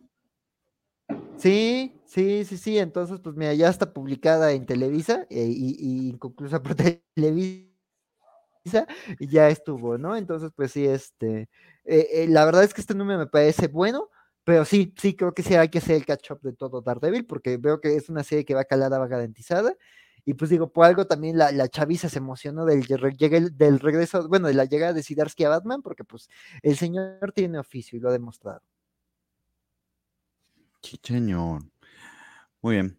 Eh, la siguiente que tenemos en la lista eh, es precisamente el otro, el otro evento que vamos a tener hasta la puta sopa. Eh, X, Age of Judgment. Eh, que este primer número es precisamente sobre nuestros queridos Eternals. Entonces ahí se lo dejo a, a, a, Don Axel, porque además casi que se llama Axel la serie. Este, y él ha estado leyendo Los Eternos de Kieron Gillian. De hecho, sí. Les faltó una ¿Cómo letra. empezó este, eh, este primer nuevo del evento en que los Avengers, eh, perdón, que los X-Men se van a enfrentar a los Eternals y los Avengers se van a meter en el medio porque necesitamos vender cómics de ellos también? Ay, pues mira, la verdad es que creo que se ha, o sea, sobre todo en, los Avengers de Aaron, que aquí nadie en la mesa está leyendo, porque la verdad es que rara vez pasa, eh, se ha perfilado como el, el- el intercambio entre Avengers y, y, y Eternals. También la serie de sí, sí había tenido primer confrontación con los Eternals. Bueno, no confrontación, pero sí hay un encuentro incómodo entre Avengers y Et- Eternals, incluyendo a Namor y a Cersei en una bañera tomando vino. Ustedes completen la imagen. Este, pe- pero, aquí la, la, la historia va este, sobre pues ya eh, después de la serie de, de Gillen y de Rivik, este eh, Thanos este, fue reemplazado por, por. Entonces, este, básicamente, esta es una continuación de la serie de Eternals, y pues aquí se nos habla de que Druig, en su manera de entender esta premisa de que los Eternals deben de, de, de aniquilar la desviación de la tierra, la desviación presente en la Tierra, pues dicen, oigan, pues sí, o sea, los desviantes ya los tenemos a raya, y ya está ya Eternals viviendo con desviantes, pero pues los X-Men son los nuevos desviantes. Mutante solo es otra palabra para desviante. Y pues básicamente este número de eso, ¿no? De cómo se le mete la idea a Rick de ahora llevar la guerra a, a Krakoa, porque justo le parece la calidad de los X-Men, que pues ahorita ya se habló de que ya en el universo Marvel ya es público que los X-Men son inmortales, y bueno, los mutantes, y también pues el tema de, de, la terraformación de Marte, ¿no? Entonces pues ya dicen esto se está saliendo de control, y pues vamos a acabar con los mutantes de la Tierra, este, y pues básicamente el número es eh, una recapitulación, básicamente es como las piezas que estaban votadas al final de Eternals, cómo se reacomodan, eh, eh, ya el tema de que Thanos necesitaba Fasto se resolvió, es, lo soltaron y se reintegró con los Eternals de la película, que aquí ya se llama la, la facción Lemuria, porque viven entre los desviantes, este, y pues también vemos que, ah, bueno, también este número está raro porque se tiene que leer, eh, yo de hecho yo leí antes Immortal X-Men, porque hay algo que pasa en Immortal X-Men que, que, aquí se maneja, que es básicamente que Macari y uh -huh. que esta Ayak capturaron a Mr. Sinister. Ey, ey, ey, ey, pero usted se lanza spoiler y no avisa para lanzar spoiler a leer, Dios mío. ¿Qué le pasó, don Félix? Ah, perdón. Perdón, perdón, pero pues es que, es, es que no, ya, ya, se tiene que, que hablar de, de, de, No, no sé si te das cuenta, pero yo la, yo, yo la cagué también, mostré la página. Sí, sí, sí, sí, sí, Bernie. Este, dije, bueno, pues hablemos de esto. Pero pues básicamente ahí es el primer pero ahora, tiro pero, que pero ahora te puedo culpar a ti, eso es lo genial. Sí, y en audio fue mi culpa, en audio fue completamente mi culpa. Para quienes nos escuchen en Spotify, el spoiler fue de Axel. Este, y, pues sí, la verdad es que este, este, eh, pues básicamente vean cómo se resuelve esto, este, pero básicamente es el planteamiento de esta situación, ¿no? Pero pues no hay mucho más avance, este, la verdad sí, este número sí necesita o, que alguien te resuma los Eternals de, de, Gillen, o sí leer los Eternals de Gillen. Este, les digo, los primeros seis números son pesados, entonces no los culpo, pero creo que ya después cuando ya Thanos es el, el líder de los Eternals, la serie fluye, y pues también ahí hay un personaje que, que ya la propia publicidad de, del evento ya ha dicho que, que, que Eternal se va a sumar al conflicto, es un Eternal con el que vimos mucho en los tie-ins y en lo y en la serie regular de Eternals. Este, este, entonces, pues sí, ahí este. Eh, básicamente es, es, presentar a los jugadores, ¿no? El, el único problema, o sea, la, la, verdad es que yo como alguien que ha disfrutado este, este, este, la serie de Gillen me, me gusta. Eh, eh, este número, digo, aquí la mayor pega es que el arte no es de Rivik, pero la verdad es que el artista que entra no es un mal artista, pero sí se siente el cambio. La verdad es que sí, los números de, de Eternals que no han sido escritos por Rivik sí se siente el bajón. Digo, aunque Rivik no ha entregado su mejor trabajo en estos Eternals, ahí hay unas expresiones faciales rarísimas. La verdad es que creo que va con el tono de la historia. Épico y legendario. Y aquí sí se siente esa falta, pero pues también es algo que va a pasar en, en Judgment Day, porque no todo lo va a hacer Rivik. Este, entonces, pues hay que acostumbrarnos a eso, ¿no? Pero la verdad es que tiene giros interesantes. A mí la mayor pega, pero igual y me tengo que releer la serie, porque también sí no es una lectura fluida, es que no termino de entender este, las motivaciones de, de Ayak y de Makai como para involucrarse directamente en el conflicto con los mutantes. Ahí medio se lo explican a Fastos, pero perdido ahí más bien la historia de, de Fastos, de, de, de, Fasto, este, está como lidiando con sus culpas por, por, por el, el, cómo funciona la resurrección de los Eternals. Este, y pues también aquí creo que también eso va a ser un conflicto, porque la resurrección Eternal, aunque puede parecerse mucho a la resurrección mutante, pues son muy distintas. Este, y pues ya los, los, los Eternals ahí están celosos. Y pues sí, e, eso está interesante, ¿no? Creo que sí hay un planteamiento llamativo de, del, del conflicto, al menos entre estas dos facciones, pero sí quedan muy sueltos los Avengers, aunque yo creo que ahí hay una cosa que se ha manejado Aaron y Gillen de, cómo se relacionan los Avengers y los Eternals. Pero por lo demás, pues digo, si no les llama, y veo aquí que Bernie ya está bostezando, entonces, si no les interesa los Eternals, pues, digo, espero que no sea un mega evento tan relevante, porque pues sí, sí hay que leer mucho, ¿verdad? Pues yo lo leí sin haber leído los Eternals. Y pues aquí, a mi Adelante. Tenemos un delay ahí. Adelante, adelante. Lee el comentario. No, no, no, vas Bernie, vas Bernie. No. Ah, eh, no, creo que mejor va tu comentario, Bernie, perdón. Es que sí. Ah, ok, ok. Este, pues yo no, no, no leí la serie de, de, de Gillen, pero creo que esto funciona bastante bien como jumping on point.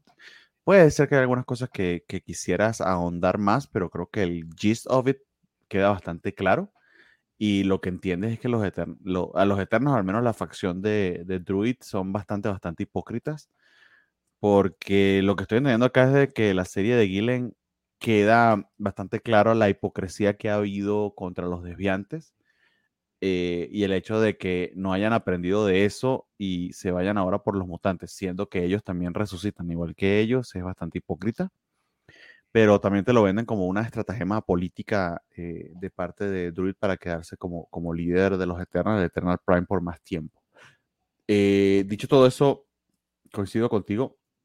Eh, el artista que es, Pascual Ferry hace un trabajo bastante, bastante bueno, o sea, creo que un poquito más que competente nada más, pero ciertamente su estilo es reminiscente del de Rivik y palidece, lo cual es una verdadera lástima. Eh, y hubiese sido interesante pues, leer esto eh, eh, dibujado por Rivik, sin duda. Pero funciona, funciona bastante bien el arte. No, no, no, no, o sea, si me quejo es puro por, por necedad, creo yo, que más que cualquier otra cosa.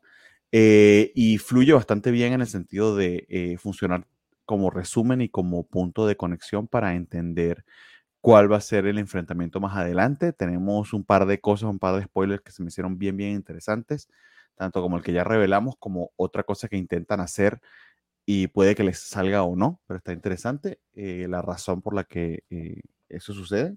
Entonces, a mí me tiene, eh, me, funcionó lo suficiente como para ponerme al día, creo que de una manera bastante resumida y probablemente no muy completa. Este, y también me funciona para, para seguir leyendo eh, el evento. Entonces, eh, bien, bien a secas. Sí. Muy bien, amigos. Sí, y mira, aquí Carlitos Parker nos decía que quiere leer los Eternals, pero no los ha leído porque no sabe si tiene que leer la serie de Kirby o Gaiman. No hace falta. La verdad es que yo nada más me he leído lo de Gaiman y no, no hace falta. La verdad es que es un punto aparte. Lo que tienes que saber de los Eternals te lo explican ahí al inicio. Este, y más bien van desarrollando sobre las cosas básicas que sabes de ellos. Y ahí hay unos giros en los primeros seis números de, lo que sabíamos de los Eternals. Pues su, su, cosa aparte y es su punto aparte y está más inserto en, en el Marvel actual. O sea, sí tiene diálogos con los Avengers de, de, de, de Aaron y otras cositas, pero es su cosa aparte. Sí, puedes, puedes empezar con la serie de Killen eh, y funciona bastante bien. Muy bien. Este, el siguiente que tenemos en la, en la lista, amigos, eh, es el Punisher de, precisamente de Jason Aaron. Em, y déjame arrancar a mí con este. Eh, solamente para no dejar de mencionarlo.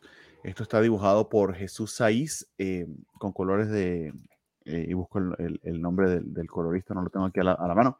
El tema es que son, creo que es David Stewart el, colorista, pero tienes otro artista, que era el nombre que quería buscarles, ahorita se los comento, que ha estado retratando y su, y su estilo se me parece al de, al de de Francavilla, por cierto, ha estado retratando la infancia de, de Frank Castle, que resulta que es un gran, gran fanático tanto de Capitán América como de los Outlaws, lo cual funciona bastante bien.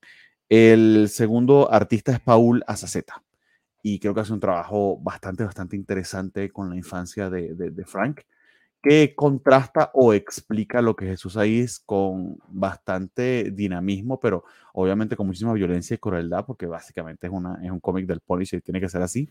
Este, nos está retratando acerca de su situación actual con la mano y cómo está este arzobispo del culto del, gran dios de, la mano está, puede que esté manipulando utilizando a Frank Castle en cierta medida. Eh, y que está enfrentándose a, precisamente a Ares en este, em, eh, básicamente enfrentándose porque sí, porque eh, Frank Castle está como en una, en una, en una de, de, supuestamente corregir eh, injusticias, pero anda matando como loco, que es básicamente lo que siempre ha hecho. Y Ares sencillamente está cuestionando sus motivos porque quiere que lo adoren a él y no al dios de la mano. Eh, dicho eso, eh, sabemos también que la, que la, mano lo ha tenido atrapado básicamente con la resurrección de su esposa, más María no está del todo eh, bien, pero a mí en particular esta serie me ha estado gustando bastante. Entiendo que si no eres muy fan del personaje de Punisher y de sus excesos, te caiga un poquito gorda, es decir, no me es difícil conseguir más allá de, de lo maravilloso del arte y, y quizá el tronquito del guion de cómo Punisher se relaciona tan bien o embona también con las ideas de la mano. Pero aparte de eso, eh, no tiene como Welcome Back Frank, no tiene ese extra que quizá yo diría, ah, destaca y, es una serie del Punisher que a pesar de que no te guste, te recomendaría, que no te guste el personaje, te recomendaría leerla. Aquí sí eh, tiene que pasar por el filtro de que el personaje eh, o te guste o lo soportes, que en mi caso es que lo soporto, pero está muy bien escrita y en particular el arte de Jesús ahí es brutal y maravilloso. Entonces, eh, bastante recomendado, eh, bastante recomendado eh, Punisher. y veo que también lo leíste tú, Don Axel. Adelante, cuéntanos. Sí, sí, sí. Pues mira, estoy de acuerdo contigo. La verdad es que yo tampoco Punisher es un personaje que me guste mucho. Digo, alguna vez lo leí porque todos tuvimos 15 años, pero este, y pues me tocó ver la película de Thomas Jane y Warson. Este, pero pues la verdad es que, este, bueno, y la serie de Netflix que no estaba tan mal, este, pero pues no es un personaje que me encante, ¿no? Este, y pero pues, la verdad es que aquí, pues creo que sí, la historia maneja eso de manera interesante, o sea, de que pues, Punisher es un loco, un asesino y que pues, vive en guerra, ¿no? O sea, digo, la aparición de Ares es, me hace muy sacada de los pelos, digo, sabiendo que es Jason Adam y que tiene una manera muy particular de interpretar a los dioses, pues digo, ya vimos este, su saga en Thor, este, pues sí, como que está interesante lo que maneja, ¿no? Sobre todo el diálogo de Ares con, con la sacerdotisa de The creo que tienen ahí unos diálogos interesantes sobre, sobre las diferencias entre dioses, ¿no? Este, estos dioses de la muerte, este, pero, pero la verdad es que eh, me, o sea, me gusta lo que Ares dice de, de, de, Punisher y me parece que esta serie da un giro interesante, que de repente crees que la confrontación va a ser con Ares y como que te empieza a dar un giro de que esta sacerdotisa que parecía una aliada, pues ahí hay cosas ocurriendo y hasta el propio Ares las detecta. Entonces la verdad es que me pareció interesante esa dinámica, se promete un cambio e, en, la, en lo que se nos había insinuado de, de, que iba a ir la serie en estos números. Entonces digo, eso me pareció como muy llamativo, muy interesante, además de que esta sacerdotisa, o sea, si Frank es un loco asesino, esta señora es diez veces peor. Es como, ah, entonces lo que quería era que los despellejamos. No, señora, son mis soldados. espérate. Por no, la religión. Lo que quería... sí. Un loco que además es religioso, una combinación muy peligrosa. Sí, y ella volver hacia Frank. Entonces, pues sí, digo, también el, Sí, sí. Ah, ya, la forma en la que anuncian la situación de Frank al final de este número me parece muy llamativa. Y pues, y, la historia de la infancia de Frank, la verdad es que me está haciendo un giro eh, llamativo. Sí he visto gente que no le ha gustado tanto el giro de esta historia de Frank Niño y la bestia, pero creo que la verdad es que el arte también está contando una historia durísima y me está gustando. Entonces digo, la verdad es que no es una serie que, que recomiende fervientemente, pero si quieren ver a un personaje que sabemos sus características y los fans que tiene, este, pero quieren ver un giro interesante del personaje, pues la verdad es que creo que no está mal, está llamativa, la verdad es que es un viaje que no esperaba estar, este, pues al menos eh, tolerando, este, pero pues, la verdad es que eh, tiene ahí unos puntos interesantes y además pues, la verdad es que no esperaba que, que en Daredevil Sidarsky buscara conectar las historias. Entonces, pues a lo mejor esta historia va para un poco más, digo, al menos ahí algo más ambiciosa de lo que esperaba, no parece que va a ser algo tan contenido. Entonces, pues habré a ver a dónde lleva Aaron este Punisher, pero al menos hasta el número 4, creo que está llegando a lugares interesantes. Muy bien, muy bien. Eh, la siguiente que tenemos en la lista es Moon, Knight, eh, número 13, que eh, la leíste tú, querido Axel. No sé si nos comentas al respecto. Sí, pues básicamente aquí tenemos arco nuevo, ya este, aquí ya es el número este, 13, si no me equivoco. Este, y, pues justo, o sea, pues ya en 12 números tuvimos la confrontación con, con con Zodiac y el establecimiento, digamos, de, algunos elementos que van a ser importantes para Moon Knight.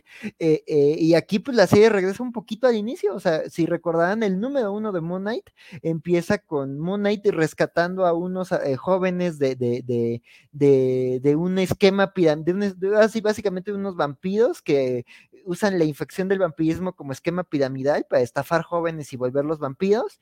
Y pues Moon Knight justo renuncia a, matar vampiros, este a diestra y siniestra porque sabe que estos jóvenes son víctimas y no victimarios. Y pues justo Reese ha sido un personaje muy importante en los 12 números de esta serie.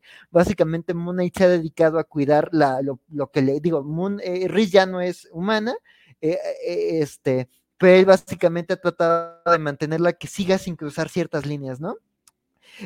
básicamente este número conecta ese inicio con el final del número 12, que es básicamente, pues también Riz, eh, eh, Zodiaco intentó llevar a Riz al límite, que Riz eh, sucumbiera a su vampirismo, para también marcar una derrota moral hacia, hacia, hacia el Caballero Luna, y pues justo entre Soldier, un amigo de Moon que sacrificó su vida, y este Moon pues lograron detener a Zodiac sin que Riz ensuciara las manos, y aquí básicamente el número empieza con que un misterioso personaje que, que, eventualmente se nos anuncia como el responsable de este esquema piramidal en Nueva York de vampiros, básicamente un, rey vampiro, este, eh, contratando a Taskmaster porque dice Moon Knight está ya ha, asesinado a mis operarios, se ha metido en mis operaciones, pero también transgredió una línea. Moon Knight está creando vampiros. Entonces dice, yo ya no lo puedo tolerar. Entonces, básicamente, este, el planteamiento del nuevo arco es que el, el, líder de los vampiros de Nueva York, eh, pues así ya se le va a declarar una guerra a Moon Knight.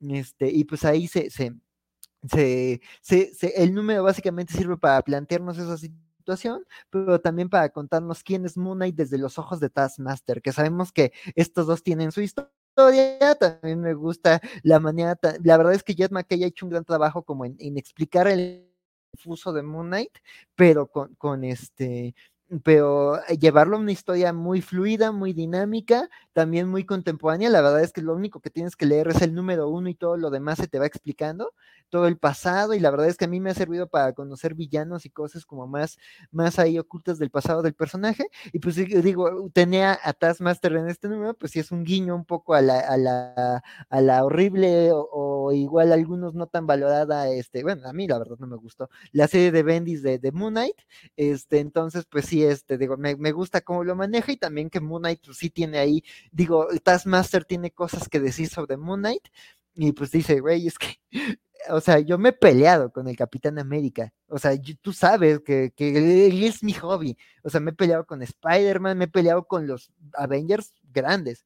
Moon Knight me da miedo. Ese cuate es un loco de mierda. Me da mucho miedo. No sé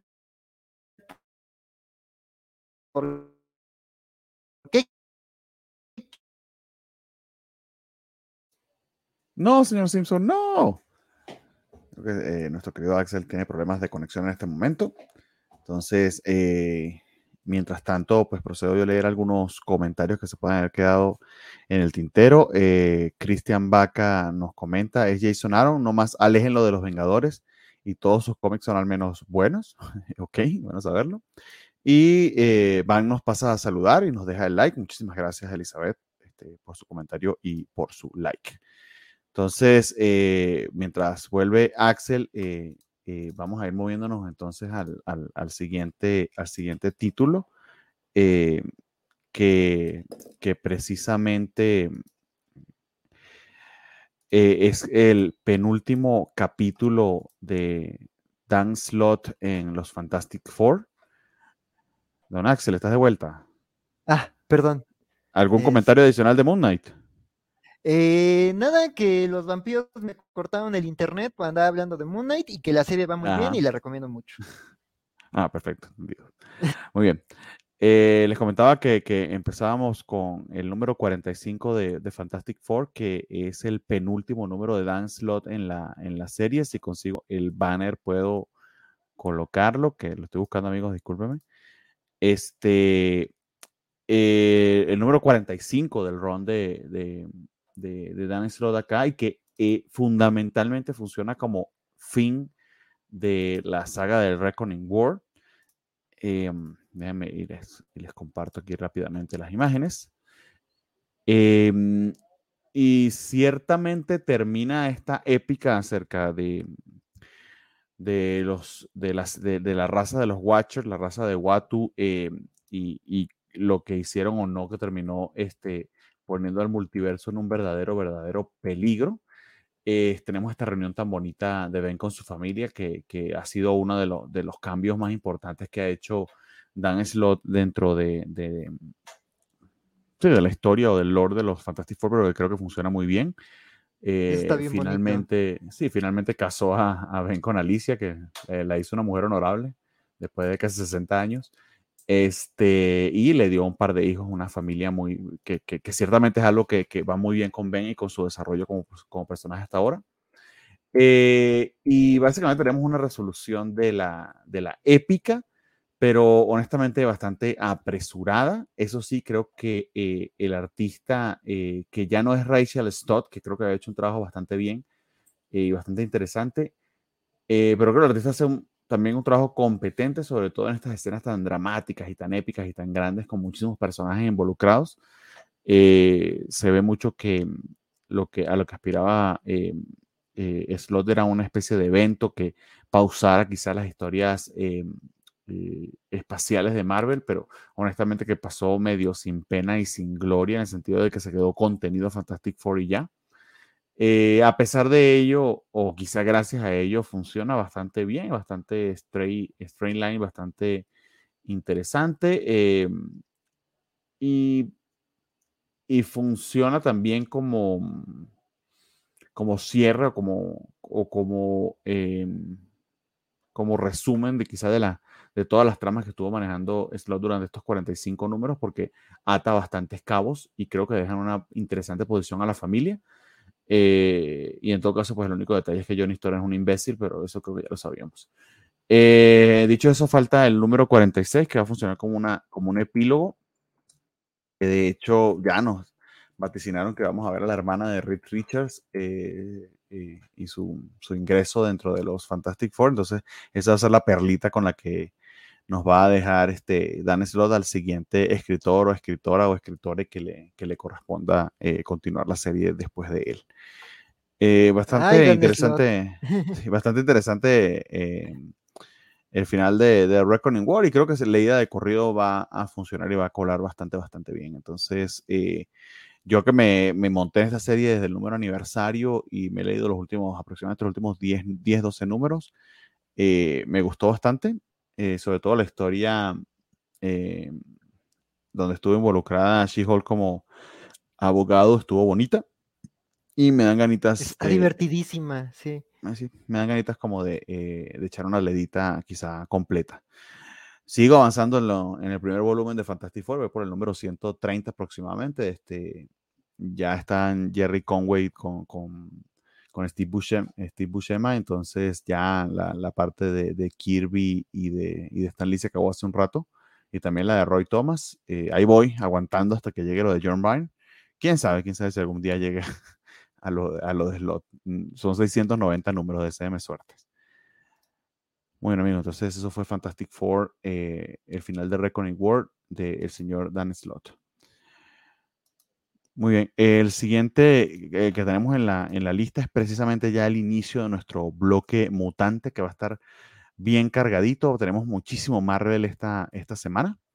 Eh, entonces procedamos a, pasar directamente a nuestro, si es que lo consigo a nuestro bloque mutante, que espero que sea este el video.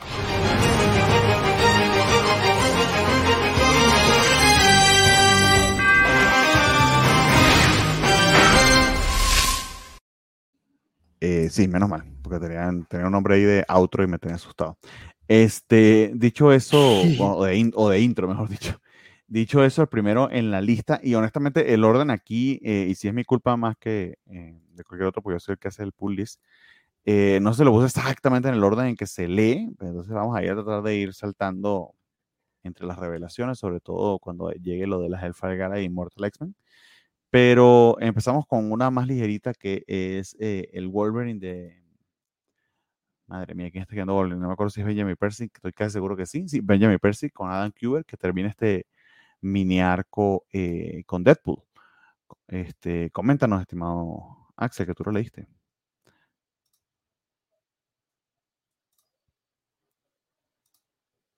Hello. Axel, ¿estás por allí? El internet de Axel hoy no quiere nada con nosotros, amigos. Entonces, mientras Axel logra reconectarse y o me escucha, vámonos con Wolverine número 23, este pequeño mini arco que se lanza eh, o lo ves, ¿no? Con eh, nuestro querido Deadpool que honestamente para mí ha funcionado bastante bien en la medida de que, eh, así como Punisher, eh, yo no tengo problemas con Deadpool, eh, lo, tolero lo tolero sin muchos inconvenientes y, y si funciona y o tiene un detalle gracioso, pues aún más me divierto con él y creo que sorprendentemente Benjamin Percy ha hecho un muy buen trabajo en contrastar los puntos más eh, cómicos y ridículos de Deadpool con el sentido del humor bastante cáustico y, extraño de, Logan. Entonces, eh, funciona bastante bien la historia. Eh, la aventura los ha llevado hasta ahora de vuelta a la mansión de, la escuela, de, de la escuela de, de los Gifted Children de, Javier, que está abandonada totalmente porque todo el mundo se, mudó al Caribe, a la, isla de Krakow y se olvidaron de la propiedad que tenían por ahí en, en las afueras de Nueva York. Eh, pero, y, funciona bastante bien la historia en, el sentido de darle un poquito más de profundidad, algo complicado, pero creo que lo hace bastante bien, un poquito más de profundidad emocional a Deadpool y también insertarlo en el momento en el que se encuentra actualmente también eh, Wolverine. De hecho, hay una, esto es un pequeñísimo spoiler, pero a mí me, se me resultó muy gracioso y funciona bastante bien. Hay un pequeño presagio de algo que se da en el cómic sobre una pregunta que le hace a Deadpool de que si en algún momento eh, les cortan a alguno de los dos los pezones, y no sé por qué específicamente los pezones es, es el, ejemplo que le pone Wolverine, a, perdón, Deadpool a Wolverine, que si ambos terminan sin un pezón y se cae al piso, que cuando se lo peguen se lo vuelvan a acercar a su cuerpo para regenerarse, que si se confunden los pezones, si eso haría que se regenerarían o qué, o qué pasaría, si sería un, un pezón de Deadpool eh, con Wolverine y un pezón de Wolverine con Deadpool. Entonces, esa, esa locura de, de, de, chiste o de pregunta filosófica de Deadpool luego tiene implicaciones bien interesantes en el cómic. Eh, y funciona bastante, bastante bien. Entonces, eh, nada, también los colores, eh, los colores de, Frank Martin y los lápices de Adam Kuber, que sabemos que, que, es un, maestro y un verdadero experto, funcionan también muy, muy especial para, para, para Wolverine. Entonces, recomendado el Wolverine número 23. Eh, que voy a averiguar a ver qué le pasó a Don Axel, porque él, lo leyó. No sé si, si, si oportunidad de volver por allí.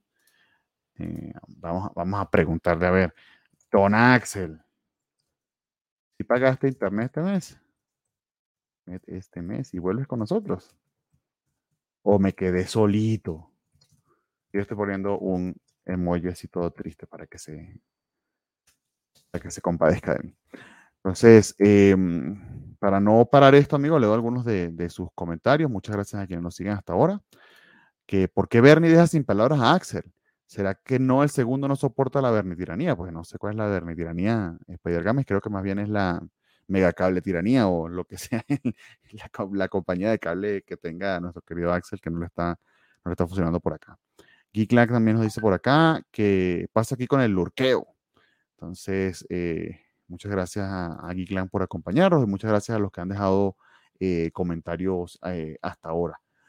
Eh, me, les quiero estar comentando a Axel que, que, me voy a ir moviendo, me voy a ir moviendo en los títulos X y ya cuando él vuelva, si tiene algún comentario pues adicional, nos ayuda allí con eso.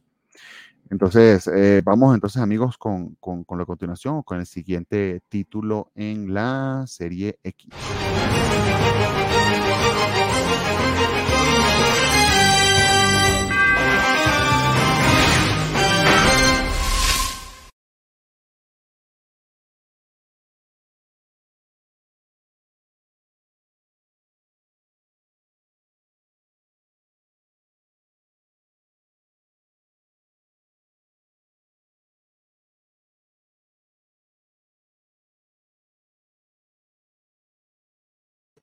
Tuvimos ahí un pequeño glitch. Hoy ha estado todo maravilloso, ya ven, ya ven.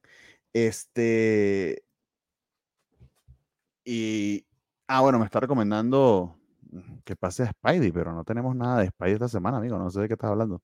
Este, tenemos solamente títulos X, desafortunadamente, querido Axel. Eh, entonces, el siguiente título que, que, que vamos a comentar de, de, esta serie X es precisamente eh, eh, quizá el título más grande que tenemos, que es la Hellfire Gala. Eh, y de este, afortunadamente, tenemos eh, eh, opinión de nuestro querido Valentín. Entonces procedo a, a, compartirla con ustedes. Ténganme un poquito de paciencia, pues ahora no hay quien me ayude a hacer tiempo mientras eh, pues logra, logra proceder a la, a la reconexión nuestro, nuestro querido Axel. Entonces, vamos a hablar de la Hellfire Gala número uno, que realmente no es la número uno como la número cuatro, porque se está repitiendo esto anualmente. Eh, y vamos con la opinión de, de, Valentín a medida que voy aquí consiguiendo el archivo donde no las dejo. Voy con ella. ¿Qué dijeron? Ya no tenemos más videitos de Vale. No, sí, también sí llega un par de comiquitos de Marvel.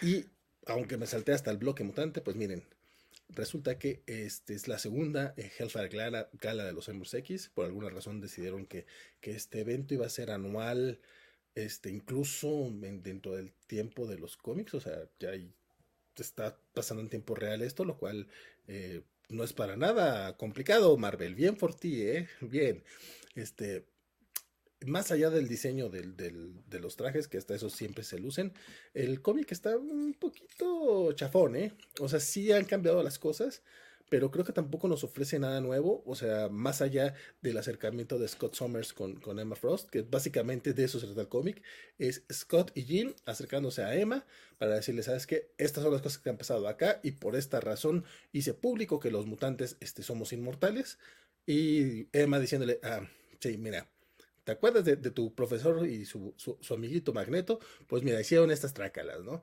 Este, aparte, híjole, me duele mucho lo que están haciendo con el personaje de Moira. Por ahí Axel y Bernardo, eh, cuando estuvieron hablando de X-Lives y X-Deaths of Wolverine, ya nos habían platicado un poquito este, la tontería que estaban haciendo con el personaje.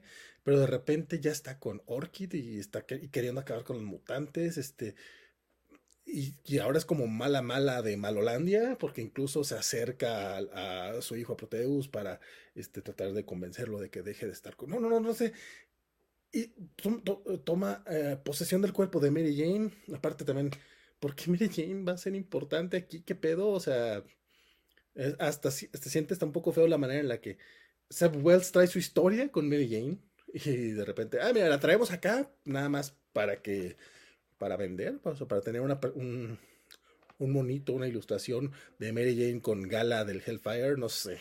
La verdad es que no, no entendí muy bien eso. Eh, eh, después dicen, esta historia va a continuar en Spider-Man 9. Entonces no sé qué desmadre piensan hacer con Moira en todo el universo Marvel. Y eso me preocupa un poco. No creo que fuera lo, que pretendiera originalmente Hickman. O si lo pretendía, pues, pues me, me, imagino lo hubiera hecho mucho, mucho más efectivo que lo que estamos viendo aquí. Este, a Gary Dugan la verdad es que le está quedando muy grande, muy, muy grande el ser el, el eje de los mutantes, digo, le queda tan grande que la verdad es que muchos estamos tomando en cuenta más lo que hacen Kieron Gillen y Aliwin que lo que está haciendo Duga en el título principal. El arte de Mateo Loli también. Ah, bueno, estoy viendo que son varios los, los artistas, no noté eso, eh, porque en muchos aspectos la verdad es que hasta la portada se feo, son así me preguntan. Este, no sé, el, arte tampoco me, terminó de, encantar, eh, sí me en algunos, algunas, algunas partes están, están bien, otras están muy, muy nomás por, por cumplir. Este, no, eh, si vemos participación de muchos este, otros eh, personajes del universo Marvel. Eh, vemos por ahí el tema de Red Richards y de cómo parece ser que, que, Charles y Magneto le, le, borraron parte de la memoria y parece que Iron Man, bueno, Tony y Steve también ya están como que van a querer ponerle un alto a, los mutantes. Eh, ay, eh, no sé, no sé, no, no, no, no, no, no me gusta por dónde va esto, no sé si lo vayan a, extender o no. Y nuevamente no creo que estén manos capaces.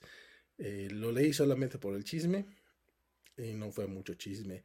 Incluso los cameos que en el número anterior, en el año pasado, fueron un poquito más divertidos, lo de que Fiji así. Este, porque se sentía más como fiesta realmente. Eh, aquí los cameos sí los sentí muy, muy forzados, como ese momentito de Wempool con, con, con Cebulski o eh, hasta, hasta el tema de John Hamm. Bueno, Ah, ya me extendí mucho para un cómic que no me gustó y estoy seguro que mi querido Axel se va a extender mucho más, entonces ya me corto aquí. Este, a mí no me latió, fue el único cómic mutante que leí esta semana. Qué triste, porque salió X-Men Red y aparte con una portadaza por ahí de Emma Frost, entonces creo que mejor un ratito más me voy a chutar ese cómic. Muy bien, esa fue la opinión de, Valentín sobre Hellfire Gala. Eh, aparentemente tenemos de vuelta a nuestro amigo Axel. ¿Cómo estás, Axel? ¿Cómo te fue este tiempo sin mí? ¿Todo bien? Ay, pues me, me raptaron los Eternals, ahí tienen su agenda oculta, entonces sí, este. no sé si quieres comentarnos algo acerca de Wolverine 23, eh, que fue de donde estuviste a punto de, dar la opinión, pero, pero te falló el internet. Sí, eh, Wolverine 23, pues mira, la verdad es que no me había estado gustando el arco, la verdad se me, o sea, pues digo, no fue un arco que me encantara este, eh, la historia, pues, Wolverine uniendo fuerzas con, con, con Wade para detener a, a, Danger, pero la verdad es que el final se me hizo, o sea, un poco cursi, pero la verdad, este, con corazoncito, o sea, habla de, la verdad es que el arco, ya habíamos hablado de que el número anterior, pues Wolverine se la pasa haciéndole cosas horribles a Wade, y aquí hablan de su relación, ¿no? Entonces, como que también ahí hay un cierre de este arco que, que digamos que estuvo como en segundo eh, eh, término desde que empezó Krakoa, de que Wade no es bienvenido en Krakoa, y de que Wade a fuerzas quería estar en Krakoa y, y, y, y, sumarse a alguno de los equipos. Entonces, pues digamos, ahí hay un, un cierrecito, también momentos muy, muy bonitos entre, entre Wolverine y, este Wade.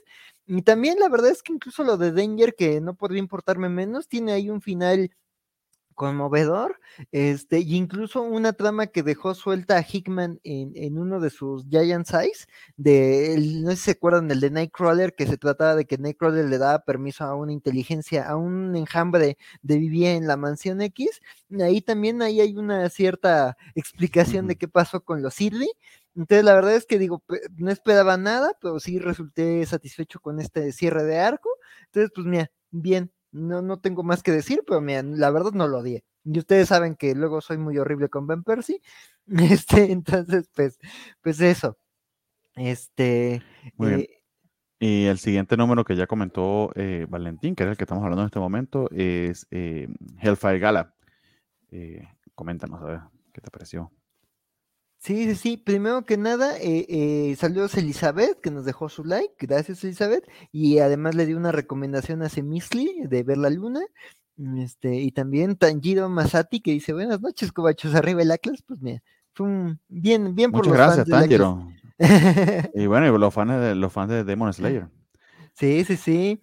Y pues de Hellfire Gala, mira, la verdad es que creo que no me pareció un, la verdad es que incluso en la propia serie lo reconocen, no, no es, no tiene el punch que tuvo el evento el año pasado, incluso a nivel fans. Me tocó ver este eh, podcast y cosas como que incluso se tomaban en serio el gimmick de la gala. Saludos a mis amigos de, de, de, con el calzón por fuera, porque ellos se hicieron también un especial muy coqueto de la Hellfire Gala. Ahí sí se lo tomaban muy en serio. Y este, pero eh, eh, la verdad es que pues, no sentí tanto ruido, incluso las votaciones de los X-Men, pues creo que también la serie de X-Men que salió de esa votación se desinfló tanto que también no hubo mucho entusiasmo pero la verdad es que creo que este número recapitula muy bien consecuencias de, de, cosas que han sucedido, de algunos hilitos sueltos este, a lo largo de la serie y, y, que parecían perdidos en las series mutantes. Aquí vemos justo este el tema de, de, la, de la revelación de la inmortalidad que hizo Cyclops en, en los X-Men de, de, Dugan, un poco el tema de que dejó Hickman suelto de que Bishop es el nuevo este comandante de, de, Krakoa y él tiene políticas y medidas distintas de cómo proteger la isla y, eh, algunos otros temas, ¿no? Entonces la verdad es que creo que la Hellfire Gal está como para centrarse en eso. También me gusta eh, el, el, énfasis que tiene en Emma Frost, este número, este, de pues, Emma eh, reconociendo estas situaciones y también pues tratando de desde su trinchera hacer un este una, una negociación, ¿no? Pero digo, como dicen en algún punto del número, pues este Krakoa está en un punto crítico, están rodeados de enemigos por todos lados, y pues también en este número se ve esa jugada, ¿no? De, de, de, de, algunos enemigos. También la verdad es que el enfrentamiento ahí presencial con algunos enemigos, pues nada más se limita a Orkis. No es como el número pasado que tenía, digo, el año pasado que estaba Ominis Virendi, que estaban los malos de, de Excalibur y ahí había varias tramas moviéndose como en segundo plano. Aquí es como de Orkis, intenta hacer su jugada en la Hellfire Gala este, y pues digo, pasan cosas, eh, la verdad es que eh, pasa, pasaron cosas interesantes. Este, ahí hay un encuentro entre Proteus y su madre. También vemos pues qué está ocurriendo con Moira después de, de, esta cosa de las vidas X de Wolverine.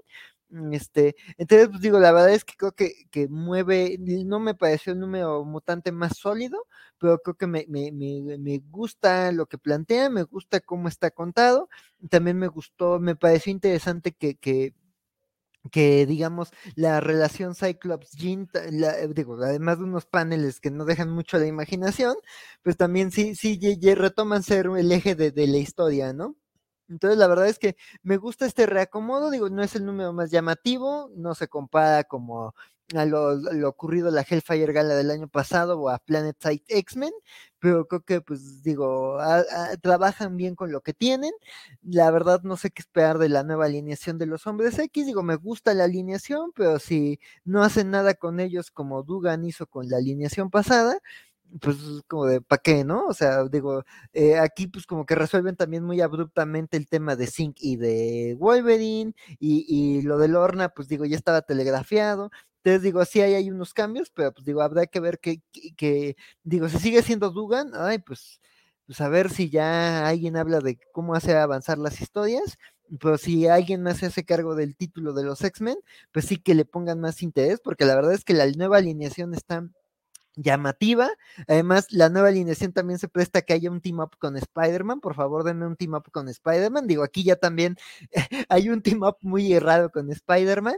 Este, que también te dicen, eh, creo que Valentín lo mencionaba, que te dejan de esto, se va a resolver en algún punto en Spider-Man de Seth Wells. Y es como de, ah, bueno, está bien, voy a llegar al 9. Me está gustando Spider-Man, pero digo, también es como de, ¿cómo encaja esto en lo de Seth Wells? Pero este, pero la verdad es que no es un mal número pasan cosas eh, moviditas para entender el resto de la línea, pero no es el evento del año pasado. Este, y pues ya, eh, es lo que tengo que decir. Y pues mira, también eh, Javier Sabio, nada más para rematar, dice que parece que los títulos X no están tan mal. Hasta Wolverine tuvo su ondita. Este, pues digo, luego hay unos que sí nos chocan, pero también cuando no son malos, pues hay que decirlo. Me dice Tangido, ¿por qué las series de X-Men son tan difíciles de seguir? Cambian de numeración como si fueran camisas.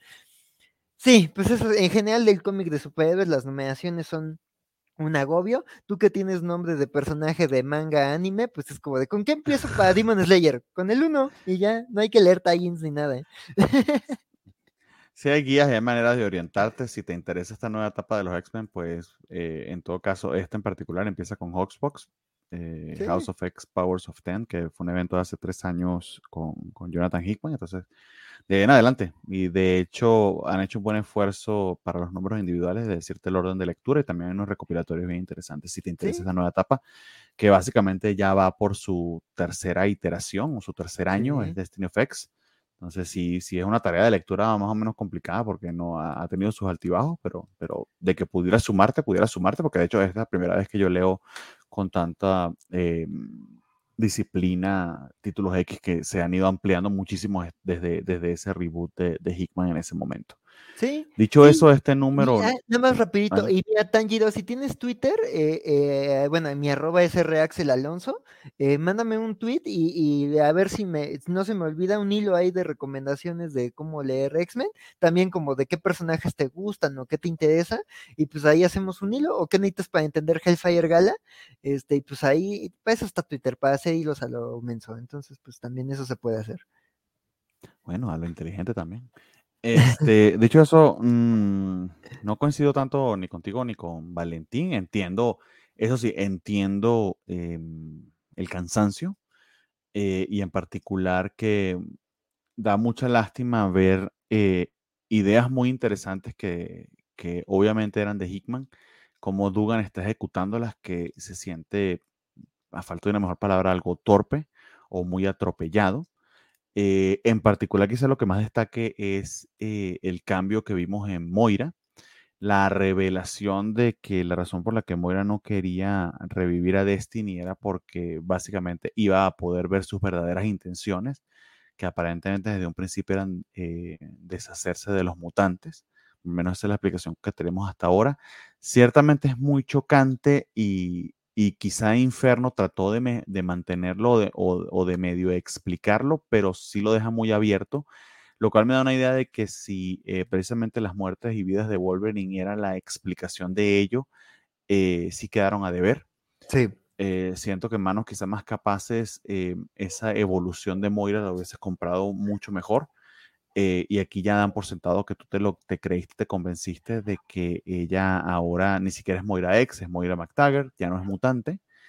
Eh, y aparentemente eh, se volvió tan, tan fanática y tan odiadora de los mutantes que salió con Orkis. y la otra gran revelación, y por cierto, aquí voy con spoilers de, cosas que ya hemos leído tanto en, en X-Men como en Mortal X-Men. la revelación de que uno de los líderes de Orkis no, no es más que otro clon de, de de Mr. Sinister o probablemente el Mr. Sinister original, porque a estas alturas se ha fotocopiado ese señor tanto que ya ni sabe quién carajo es. Él mismo no tiene ni idea.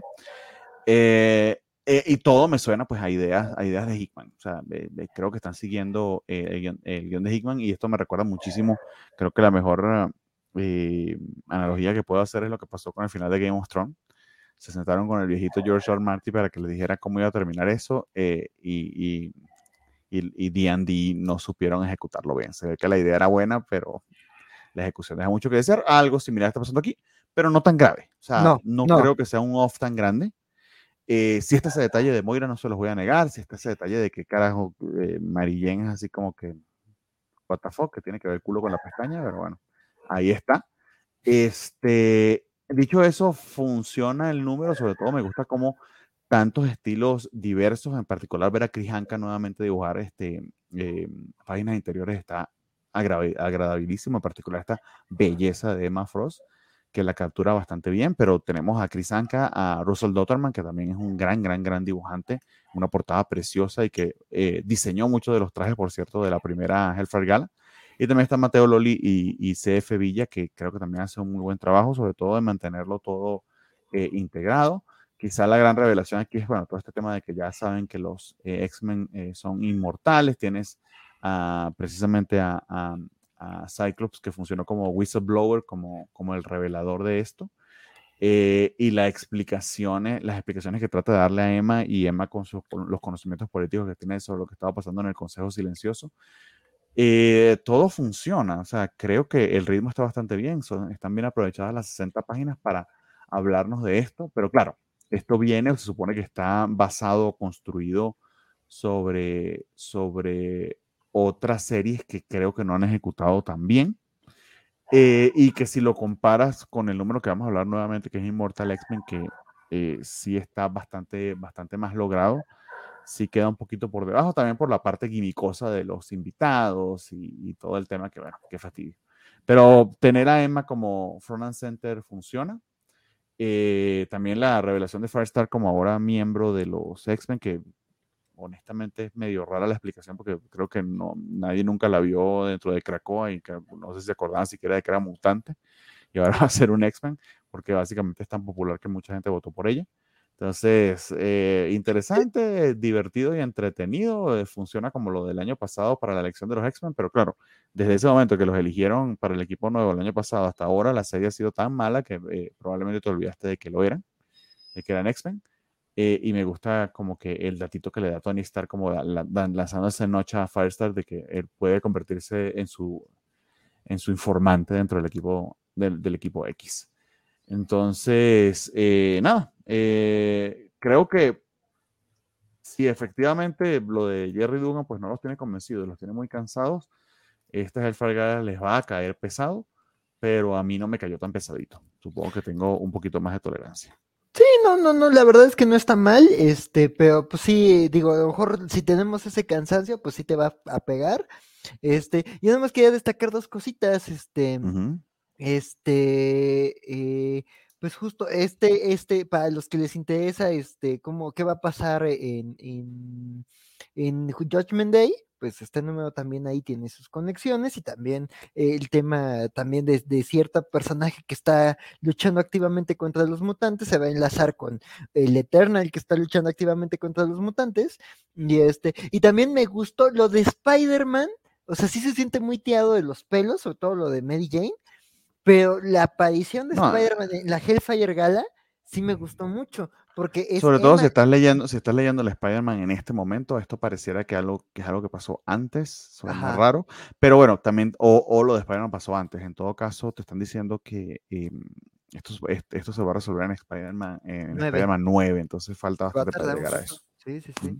Sí, no, pero también lo que sí me gustó, y no sé si sea guiño, pero bueno, que tomen en cuenta que sí lo hizo Dugan, creo, mm, este, es este, este tallín de, de, Devil, de Devil Rain, de X-Men, en donde, o sea, me gusta que aquí Emma es la que invita a Peter Parker que hasta le, bueno, Spider-Man, que hasta le manda hacer un traje con Jumbo Carnation, y dije, ¿por qué Emma en persona invitaría a Spider-Man? Y pues dije, a lo mejor será porque justo el año pasado salió este tallín de Devil Rain, en donde justo se ve que Emma le agarró un cariño a Peter en una misión con Electra, porque pues vio su historia, vio lo que sufrió, y Peter le, le, le, bueno, Spider-Man le ayudó como a proteger a una niña, entonces dije, ah, a lo mejor, a lo mejor si es un callback esa historia, y si es así, qué bonito.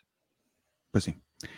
Muy bien, vamos oyéndonos porque sí es mucho título eh, eh, mutante y vamos nuevamente con el, con el intro. Posalo bastante, amigos. Porque, ¿por qué Adelante.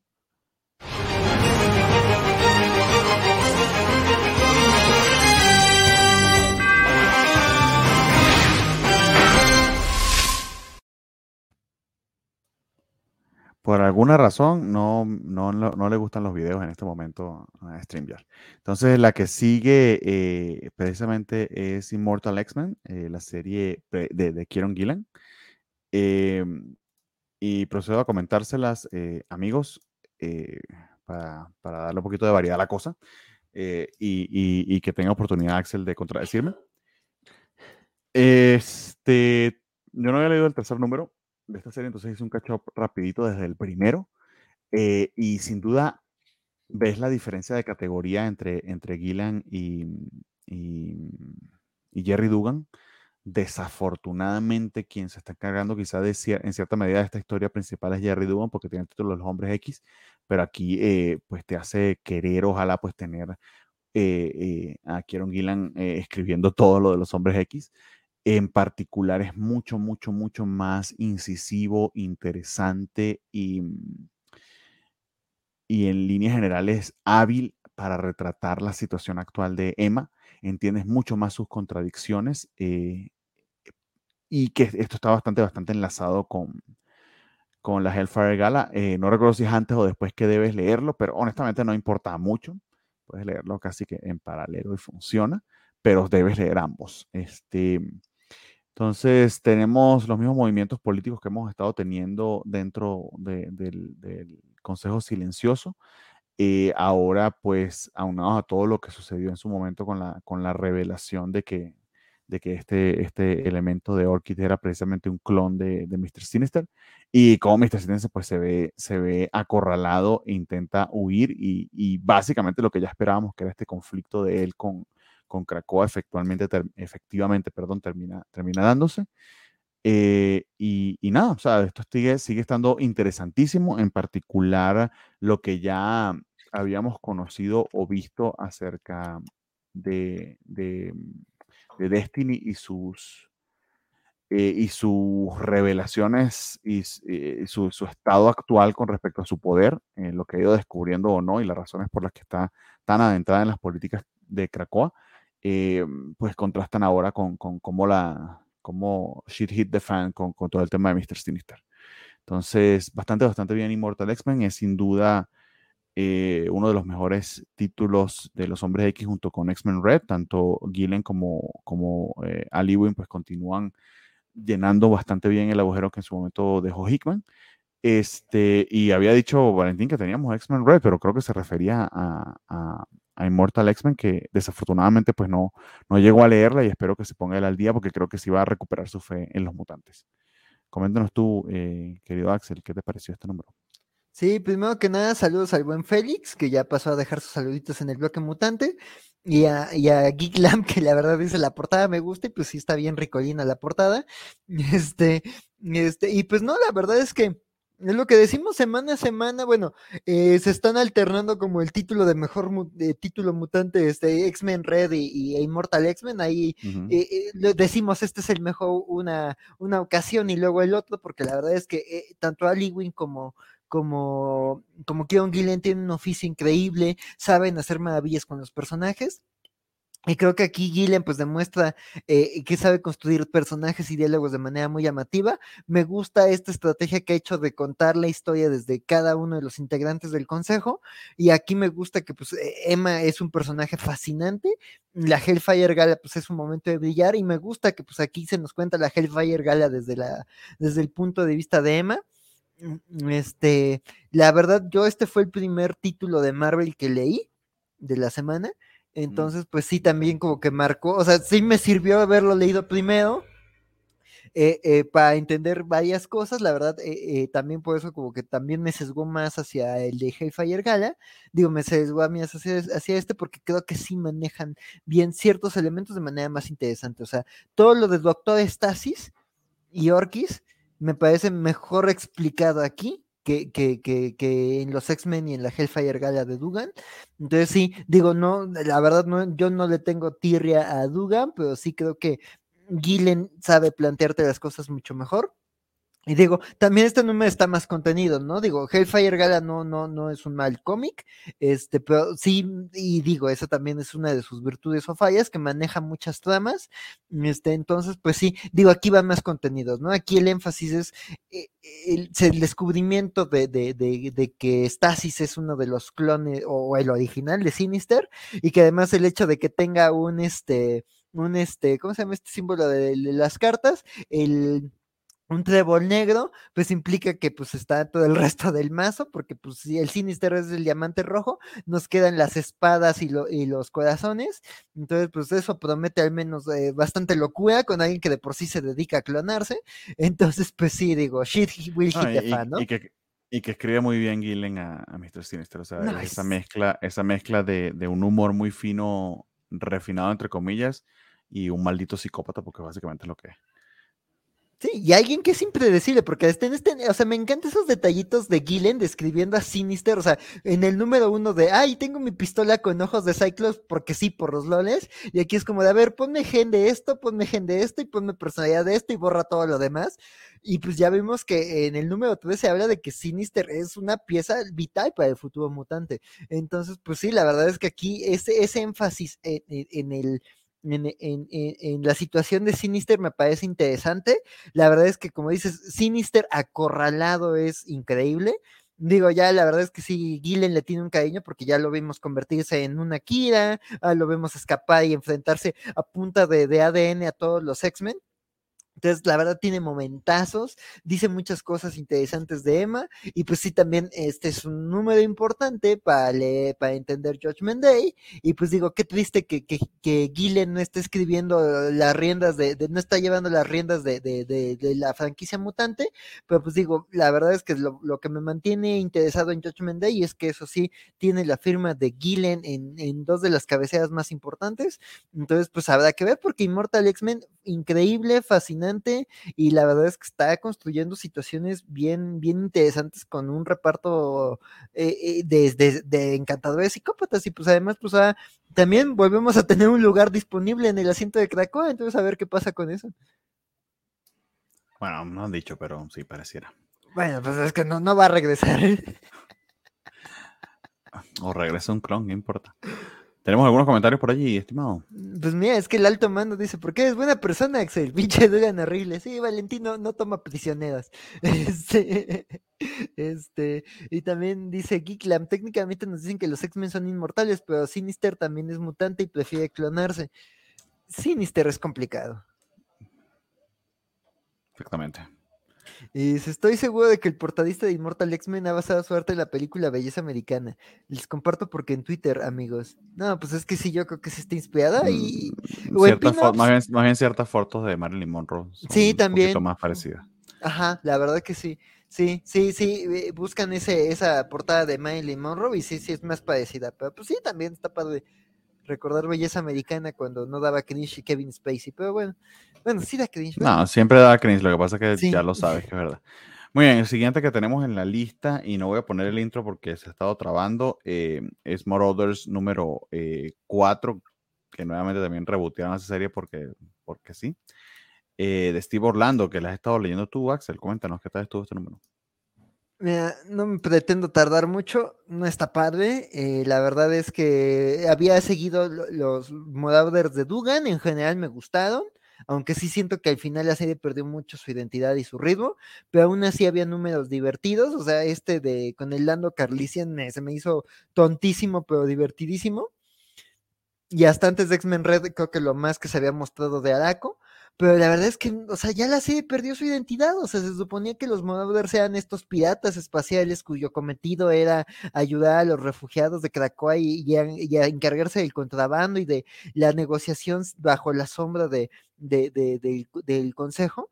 Este, negociar las drogas a cambio de mutantes.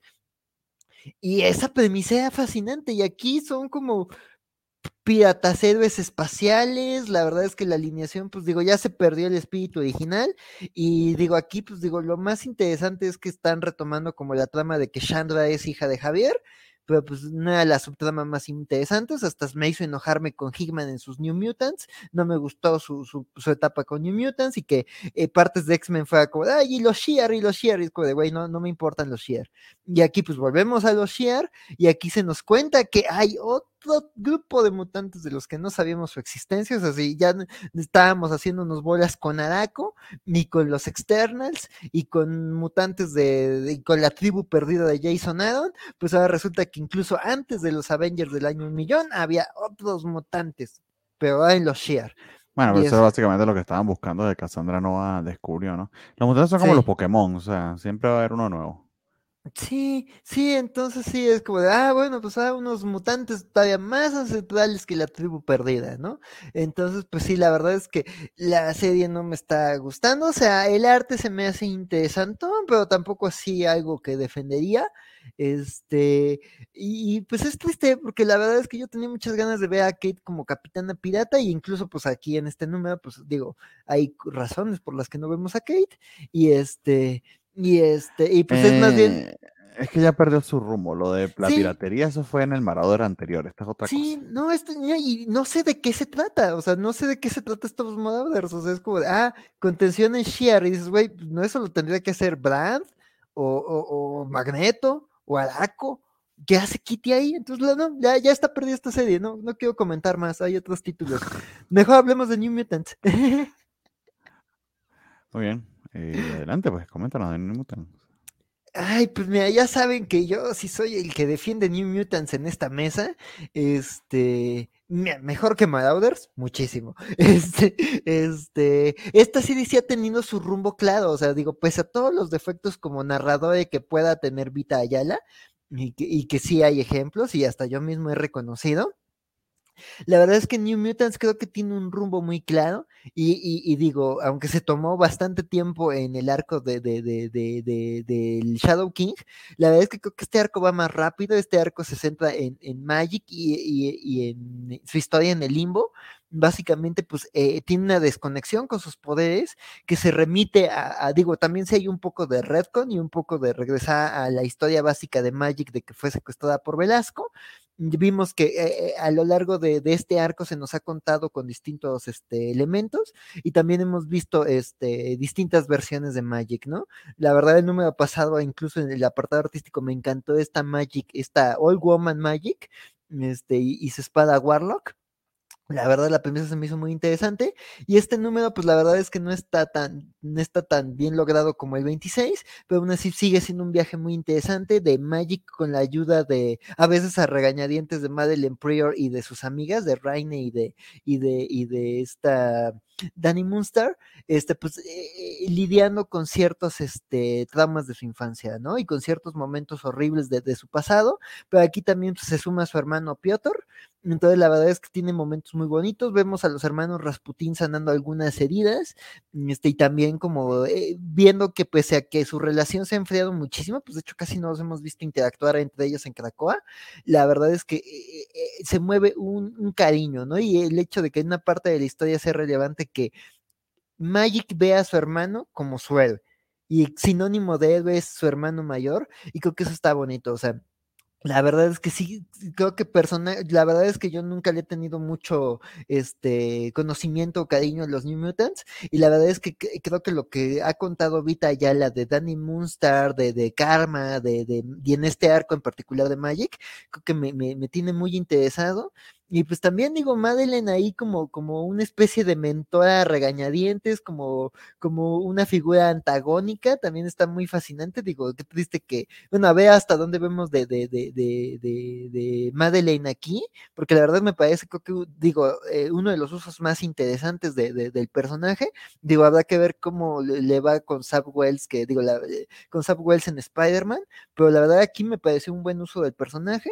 Y, y digo, ya acaba en el siguiente número, creo que el arco, creo que ya espero que no sea tan largo como el de Farouk, pero digo, la verdad es que sí, un número interesante, llamativo, locochón, y con mucho, si les encanta Magic y si se emocionaron de verle la nueva alineación de X-Men, creo que este arco es muy bonito para conocer un poco más de, de, este personajazo.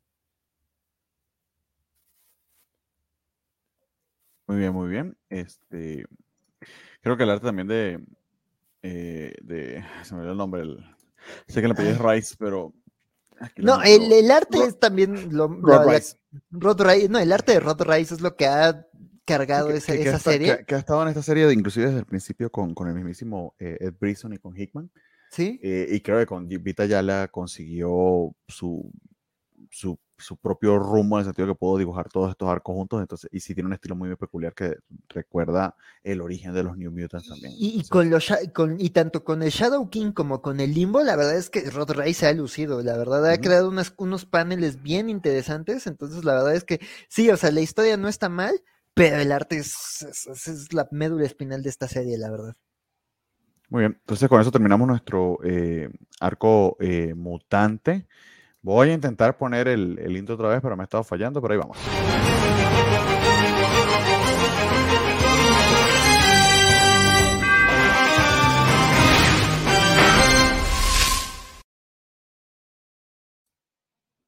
Pero como ven, no me quiso funcionar al final. Pero bueno, con eso termina nuestro eh, eh, ROM mutante. Y la siguiente que tenemos en la lista es un cómic de, de, de, Star Wars, bastante peculiar que salió esta semana precisamente sobre The Mandalorian. Eh, y créanlo, ¿no? Quien se lo aventó fue nuestro querido eh, Valentín. Entonces vamos a, escuchar su opinión acerca de El Mandalorian en cómic. bien, este, ya agarrando la bala por el equipo con los comiquitos de, Star Wars, esta semana salió Star Wars de Mandalorian, que como su nombre lo indica, resulta que es una adaptación de la serie de televisión y el primer número es tal cual el primer episodio del cómic. Si me preguntan, se lee muy bien, es una gran adaptación, es muy entretenido. Resulta, qué, triste que, que esté hablando mejor de un cómic de Star Wars que de uno de los hombres X, si me lo preguntan, pero bueno, este, eh, también no sé si eso habla muy bien del cómic o habla muy mal de la serie de televisión. Si me preguntan, es este, eh, ok, a lo mejor en las últimas escenas, ya cuando llega Mando al mundo este donde conoce al androide y recoge a Grogu, uy, spoiler, por si no sabían de esta serie de hace chingos, ya, ya como tres años, este, ese está un poquito acelerado, sin embargo, creo que está bastante, bastante muy bien adaptado, está entretenido, lo cual es muy difícil, o sea, porque en serio, la mayoría de las adaptaciones de Star Wars son hasta aburridas, o sea, es como ya sé qué es lo que va a pasar y aún así me parece aburrido porque no logran transmitir pues, la, la acción como debe ser. A lo mejor también es que aquí no hay involucradas este, peleas de naves espaciales, entonces hay menos y eso ayuda, ayuda mucho. El guion está a cargo de Rodney Barnes, que nuevamente básicamente lo que hace es agarrar el, cómic y el, digo, el, episodio de televisión y dividirlo en páginas.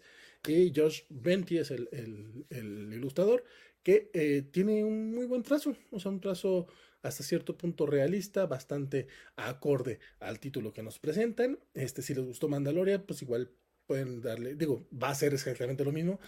Que, de hecho, esto es algo curioso.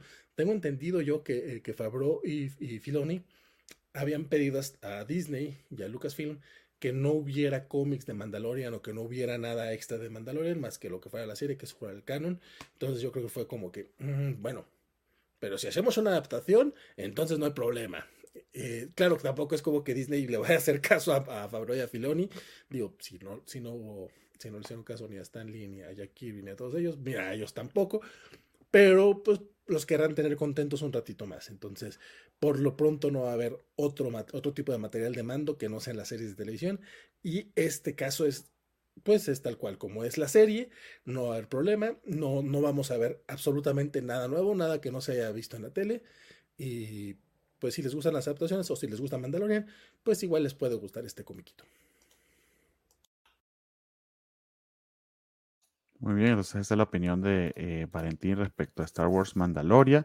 Procede a mostrar algunas páginas porque yo de hecho empecé a leer este cómic, pero en el momento que supe que era una adaptación de, de, de, lo que ya habíamos leído, pues me pregunté más o menos como para qué. Eh, y no te lo responde el cómic en lo absoluto. O sea, la razón para la que esto exista, ni idea. Este, dice Valentín que es muy competente, no sé. A mí no me pareció ni, ni competente ni interesante. Eh, y, lo abandoné, creo que también porque ya era como que cuando dije, cuando vi, pero oye, ¿por qué estoy, por qué, por qué hicieron tan, tan similares estas primeras páginas al, al primer episodio? Fue básicamente lo que pensé y cuando vi que es que todo era el primer episodio, así como que yo no voy a leer. Entonces, eh, respeto a Valentín por su, eh, por su eh, disciplina, pero no entiendo el sentido de este cómic en lo absoluto. No, no, no. Pues, y mira, la verdad es que sí hay una tradición de, Para que vean algunas páginas de Star Wars de Mandalorian. Sí. Sí, pues mira, la verdad es que yo de, de, de, chavito como que le tenía mucho cariño a un cómic que era la adaptación tal cual de, de Jurassic Park 2, este, y ese me gustaba también porque pues, cuando pasaba, cuando dependías de que las películas pasaban a cierta hora, pues era como no puedo ver yo así para todo el tiempo, pero tengo el cómic. Y digo, pues puede servir, pero pues ahí es Disney, ya hay Disney Plus, entonces puedes ver de Mandalorian cuando quieras, entonces sí, no le veo mucho sentido a esto y además, no sé, igual y te saltan ciertos cambios o diferencias, entonces, pues, pues habrá que ver quién, le gusta. seguramente Panini lo va a traer y seguramente va a vender, entonces, pues el Mandalorian vende, entonces pues habrá que ver. Pues bueno amigos, y con eso terminamos los cómics de eh, Marvel y nos vamos ahora con el bloque indie, que espero que no me falle el video ahora. Vamos.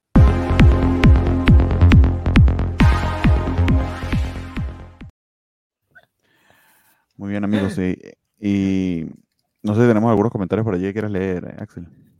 No, pues mira que dice Félix que por qué está Ibai, para quien no lo saben, es un youtuber muy famoso y un streamer, en este video de los cómics de la semana. Twitchero, Oiga, Twitchero.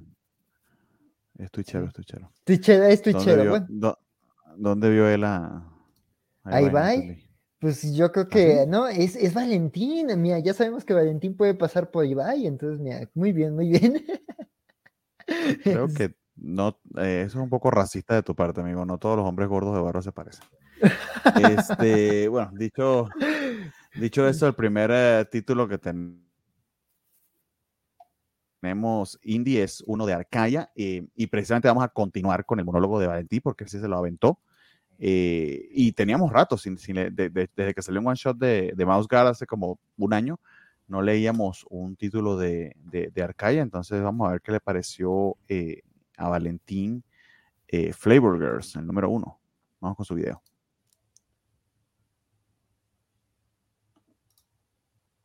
Y pues ven, en el lado de los cómics indies de la semana, eh, eh, quiero arrancar con el comiquito de Favor Girls, que es este, este grupo de guardianes sagradas de Sacred Fruited Gu- Guardians of Earth se llaman. O sea, las guardianes de la tierra, guardianes de las frutas sagradas de la tierra, algo así. Eh, la cosa es de que en un mundo, en un universo llega- llegó una nave extraterrestre, se puso así en la órbita de la Tierra y un- una comitiva de, de humanos fueron a darle la bienvenida porque, pues, eh, humanos, uh, uy, aliens, uh, y toma la barbón que pues, matan a todo mundo y hacen una, pero una de aquellas. Y aparecen este, un grupo de tres, las Flavor Girls se llaman, son tres chicas cuyos poderes están basados en frutas y nuestra protagonista eh, resulta que se topa con ser, eh, se, se llega a ser la cuarta fruta que va a ser la de la piña. Eh, es una versión muy, vamos a decirle cotorra, es como un homenaje a las Magical Girls tipo Sakura Card Captor o más bien tipo Sailor Moon. De hecho está muy, muy, muy, muy con estilo manga, este, lo cual, eh, la verdad, es un estilo manga muy gachito, si me preguntan. Este, eh, el, el cómic está hecho por Leautore. Bueno, no, no sé. Digo Leautore porque no sé si sea este hombre, mujer, no binario, no sé. O, un- a lo mejor es un colectivo. Se llama Loic Locatelli con whisky, con whisky, y bueno, algo así. Eh, si alguien aquí en la mesa sabe o en el chat lo sabe, pues mejor, este, por favor, este, indíquenme. No tuve chance de ponerme a investigar tampoco todo eso porque tampoco me dieron ganas. Qué cómic tan más aburrido, con, con dibujos más feos. Este, en más de una ocasión se ven hechos así como rápidos. Yo eh, me, quiero creer que es la intención. Quiero creer que es como que parte del. Pero es que parece un pinche fan fiction de alguien que lo hizo en la secundaria o en la prepa y cree que, que "Ay, mira, está bien chido. Y, y no, no está chido. O sea, a mí sí lo terminé, sí, sí llegué al final, este, que apenas y pues, e incluso en las, páginas finales viene este, estos mm, eh, páginas biográficas de los personajes y ay, nos dicen qué le gusta y su cumpleaños y todas esas tonterías acá muy, muy, muy manga, muy manga o chollo. Eh, a mí no me latió. Este, yo sí no pienso leer el próximo número y la verdad me da un chingo, chingo, chingo de coraje este, haber leído esta cosa y no haber llegado al Daredevil de Chip Zdarsky. Qué lástima, Valentín, que no te gustó eh, eh, la Flower Girls, pero que creo que como si no estás en la onda de que te gusta el manga shoujo y particularmente las Magical Girls, pues esto no va a funcionar con, contigo. Eh, estaba hojeando alguna de las páginas y el arte sí está muy inocente, muy... eh, sí, eso, eh, sencillito, con cierto espíritu como de bosquejo, infantil, naif, eh, y muchos, muchos, muchísimos elementos propios del manga, del manga shoujo. Entonces, eh, se siente como un homenaje a eso, pero occidentalizado. Es lo que he podido ver del arte. Pero bueno, aquí procedo a mostrarle algunas eh, páginas para que puedan eh, poner en contexto la, la reseña de Valentín. Entonces, Sí, pues The mira, Flavor Girls salió por Arcaya Y es un número extra largo, son como 60 paginitas. Mm, pues mira, qué mal que no le gustó a Valentín. Mira, la premisa se ve interesante como Magical Girls, pero pues si dice que no está padre, pues hay que ver. Yo estaba viendo esta duda que tenía. Y el arte de me parece bonito, o sea, me late, se, me, parece, se me parece al de Mamo, de hecho. Sí, de hecho, o sea, un arte sencillo no es sinónimo de, de, de, mal arte. Ah, por cierto, si Sofi nos está viendo, le recomendé Mamo y le gustó mucho Mamo. Este, entonces la verdad es que digo, no es un, no es, no es, no es malo, pero. Puede ser que eh, Favor sea para ella.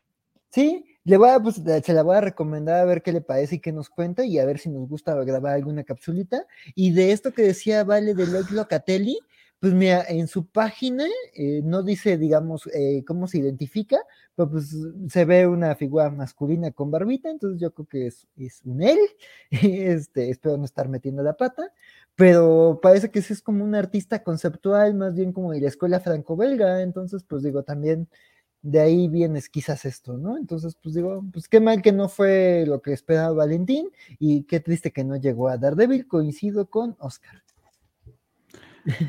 sí, creo que más triste que no haya llegado a o sea, pude, haberlo hecho. Pero bueno, eh, el siguiente en la lista, eh, amigos, es Impact, Impact, Impact, Winter, eh, una serie nueva de Image que, aunque la serie del cómic es nueva, la idea no lo es tanto. Esto fue algo de lo que me di cuenta luego. Esto, de hecho, es una precuela de un podcast que más que podcast, es como radionovela, una, una, una, historia de ficción narrada en episodios que se encuentran en Spotify. Este, y esto funciona o funge como la historia anterior a ello. Entonces, por eso quizá te, te, mm, te colocan directamente o muy rápidamente en la acción inicial, sin darte mucho tiempo a, a, a, a introducir a los personajes, sino que lo hacen a, a partir de la historia y a pesar de ello funciona bastante bien. Es decir, no tienes por qué haber escuchado el, el, el, libro en Audible ni en el podcast, perdón, para, para saber de qué va esto. Creo que hace un muy buen trabajo de, de setearse en ese mundo, a pesar de, lo súbito que pudiera parecer en un principio. Y a mí en particular me gustó. Te está hablando de este mundo posapocalíptico en el que resulta que los vampiros como tales eh, efectivamente existen y son una plaga y tienes esta serie de sobrevivientes, entre ellos la protagonista que está cuidando a su hermanita, pero que también tiene muchas ansias por, batallar y pelear. Eh, está siendo orientado por este ex eh, CIA que está entrenándola y, y, aparentemente un tipo muy fuerte que anda como medio enamorado de ella, a pesar de que la diferencia de edad es un tanto abusiva y extraña. Entonces, eh, eventos se dan y, y, deja con un cliffhanger bien interesante. Entonces, si esto continúa, a mí me tiene bastante enganchado. Eh, el escritor es eh, Travis Beck, Beck, Beckham, creo que se pronunciaría así, o Beckham, eh, con arte de Stephen Gray, colores de Matt Hollingsworth y letras de World Design. Eh, la editora es Amanda Lafranco. creo que sí es el mismo escritor de la serie original, este, está haciendo muy buen trabajo acá en esta adaptación. Y a mí me dejó gratamente sorprendido Impact Winter, al menos me, me, da, me dan ganitas de, seguirla porque promete. Entonces, capaz que luego le entro al, a, la, a, la, radionovela, al, al podcast. Ah, mira, suena interesante, tanto el podcast como la, como la, como el cómic. Exactamente. Muy bien. Eh, la siguiente de la lista también la leí yo eh, y me permiten para anotar aquí rapidito el time time. Es Above Snakes y es la lectura friki o rara de la semana porque honestamente no terminé de entender exactamente de qué iba este cómic, pero creo que es parte del gimmick y procedo a mostrarles algunas páginas para que entiendan eh, de qué les estoy hablando. Este cómic es de Sean Lewis y Hayden Sherman. Eh, nuevamente se repite Hassan Osman Elahu como, como letrerista. Em, y este equipo pues ya ha hecho series anteriormente, honestamente no conocía, nos da una, una, pequeña introducción al respecto, pero este en particular es como una especie de western futurista, o al menos ese fue el feeling que me dio. Eh, pero no terminas muy bien de definir exactamente en qué, en qué punto de la historia se encuentra o si es un mundo paralelo o fantástico. Tenemos a este tipo que está básicamente buscando venganza por la muerte de su esposa y unos bandidos muy peculiares que anda que tiene muchísimo rato persiguiendo. Eh, y tiene estas alucinaciones con este cuervo eh, dorado que le habla y que solamente él puede ver y que lo impulsa en su, en su sentido de venganza. Lo cómico, entre comillas, que está es que él no es el único que se encuentra en este mundo en esa búsqueda de venganza. Es una serie, una, un, un, grupo de amigos que son varios forajidos que se, la pasan en lo mismo buscando pistas de las personas que quieren matar para, para vengarse. Este, y forman el club de forajidos. Eh, y tiene un encuentro en un pueblo eh, con los que cree son remanentes de esa banda que anda buscando que han secuestrado a un grupo de mujeres, tipo típico western, y él este, pues, se va a enfrentar a ellos tanto para vengarse como para posiblemente rescatarlas. Entonces, como primer número, muy interesante cómo setea en el mundo. Me llamó la atención bastante el arte en el sentido de que es un estilo eh, bastante, bastante peculiar, pero muy, muy funcional para la narrativa. Este, y nada, me dieron ganas de seguirlo leyendo. O sea, está locochón, pero en el grado preciso y ratito, ratito que tenía yo que no leía un western, así sea con tintes de fantásticos o futuristas, que, que me llamara la atención y este en particular lo hizo. Above Snake de Sean Lewis y Hayden Sherman de Image Comics. Muy bien, amigos. La siguiente en la lista, eh, la leyó el señor Axel, es de Agua, es New Think este, y bueno, coméntanos, Axel, porque si no, no leí la primera y no te tuve ganas de ponerme al día, perdón. Eh, pues aquí en, la sección de Axel, hablando sobre lo que edita Axel, este, eh, pues mira, eh, ya saben que yo tengo marcaje personal con agua, y pues digo, el número, la verdad es que tampoco llegué al número uno, creo que no estuve esa semana, este, y pues leí la, la sinopsis que sí, claramente dicen, güey, esto pretende ser este, eh, historias este, autoconclusivas sobre tecnología, así como que su intento de Black Mirror. Y el oh. número, el número uno es malísimo, la verdad, sí, no, no, no, no lo recomiendo nada la verdad es como un ensayo súper lleno de clichés de, ay, la tecnología nos invade, es un parásito, y los jóvenes ya no hacen nada porque están solo en sus pantallas. Y dije, dije, bueno, esto está malísimo, ni siquiera lo escribe Ridley Scott este, o Martin Scorsese. Este, entonces, sí, la verdad es que, este, malillo, malillo, malillo, malillo. El primer número, la verdad es que sí, después de leerlo dije, ay, sí tendré ganas de leer el número dos y pues mira, la verdad es que creo que esto más que, que Black Mirror, porque hasta lo mencionan en la sinopsis, yo creo que esto es más Love, the Dan Robots. Y que porque es más chacotero, más experimental, que sí va como de tecnología, pero lo, lo, experimentan de otras maneras, ¿no? Y aquí la verdad es que me gustó que aquí ya no intentan como hablar de la tecnología moderna así directamente, de, ah, las pantallas, ah, porque los malos de la primera historia es las pantallas, una raza alienígena, así pantallas mal escrito, este, las pantallas nos enajenan y, nos controlan y así. Y no, la verdad es que aquí este, la historia más bien va de una cuentacuentos, una mujer que cuenta historias, que cuenta historias de todo tipo y que se enfrenta a la censura. Y, este, y, la, y, la, y la historia va, va más bien de cómo esta mujer y el pueblo donde viven se enfrentan este, a la respuesta de un rey que pues, quiere censurar las historias, ¿no? Y, y, la manera en la que este rey castiga a esta cuenta cuentos es pues a través de, de destruirle su privacidad y de así que dejarla tan expuesta como el rey se siente expuesto con las historias de esta mujer, ¿no? Entonces digo, se puede leer de muchas maneras, no se lee de una manera como ceñida a un contexto temporal, entonces creo que eso funciona.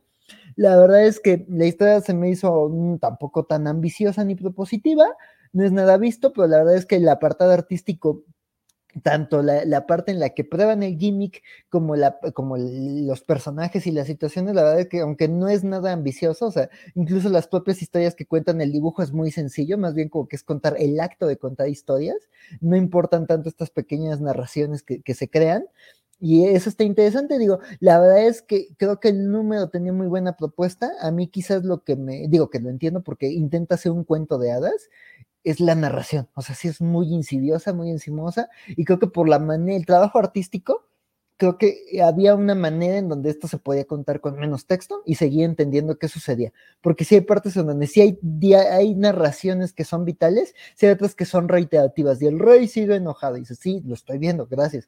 Entonces sí, creo que eso es como la mayor pega que le tengo a esta historia, pero la verdad creo que aquí el, el experimento de, de, comentar como algo de, del panorama actual, pero desde otro filtro, se me hace mejor logrado. Y creo que el comentario sobre la censura, sobre la creatividad, sobre, sobre que la gente se vuelva también creadores de historias y no solo seres pasivos sujetos a los designios de alguien. Eso se me hizo conmovedor del, del número. Digo, no, no, no, no es un must, tampoco es mi cómic de la semana, pero creo que, que es un número dos mucho más competente que el número uno. El número uno sí está espantoso, la verdad.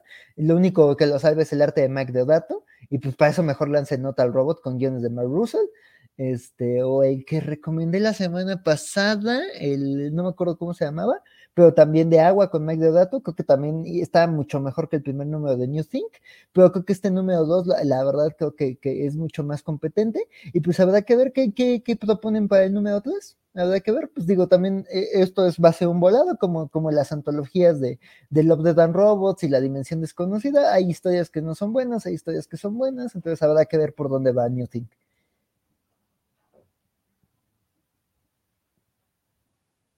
Perdón, estaba en mute.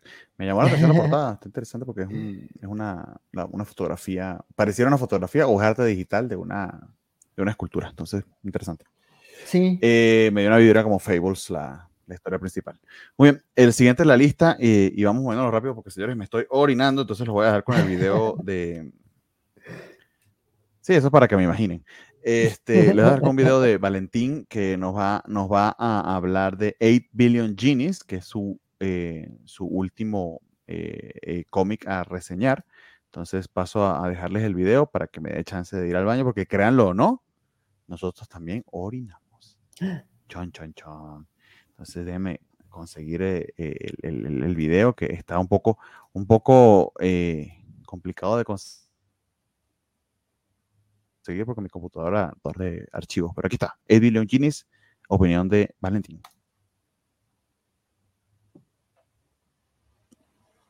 Genies es 8, mil millones de genios.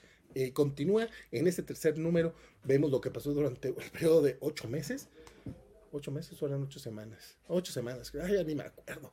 Este, el, cómic que, que, de hecho a mí era el que creo que era el que me estaba gustando más de manera no irónica aquí en la mesa.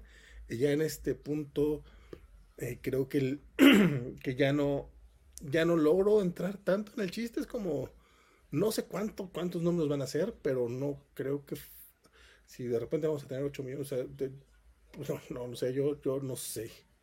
Este, en este número vemos lo que pasa con el don este que pidió el, el deseo de convertirse como en un guerrero acá todo mamón. Este, eh, vemos lo que pasa con la gente que pidió que que grandes este, escritores o, artistas o gente así que ya estuviera muerta que regresara a la vida, vemos que tienen también su, tiempo de, caducidad. Eh, pero las exploraciones eh, ya son un poco lentas y, el siguiente número que van a ser los primeros ocho meses, eh, no, no sé, o sea, no sé si me va a dar el gimmick para seguir defendiendo este comiquito, que el primer número me gustó mucho, que el segundo no me molestó, pero ese tercero ya, ya se me hizo un poco cansino. Y pues, lástima por Charles Soul.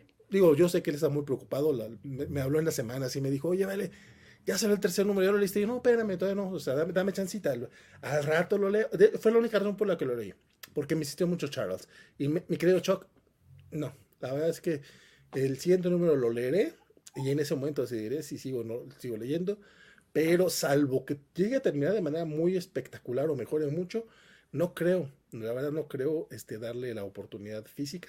No, no, no va a ser un cómic que me vaya a, comprar este, después en recopilatorio. Sorry.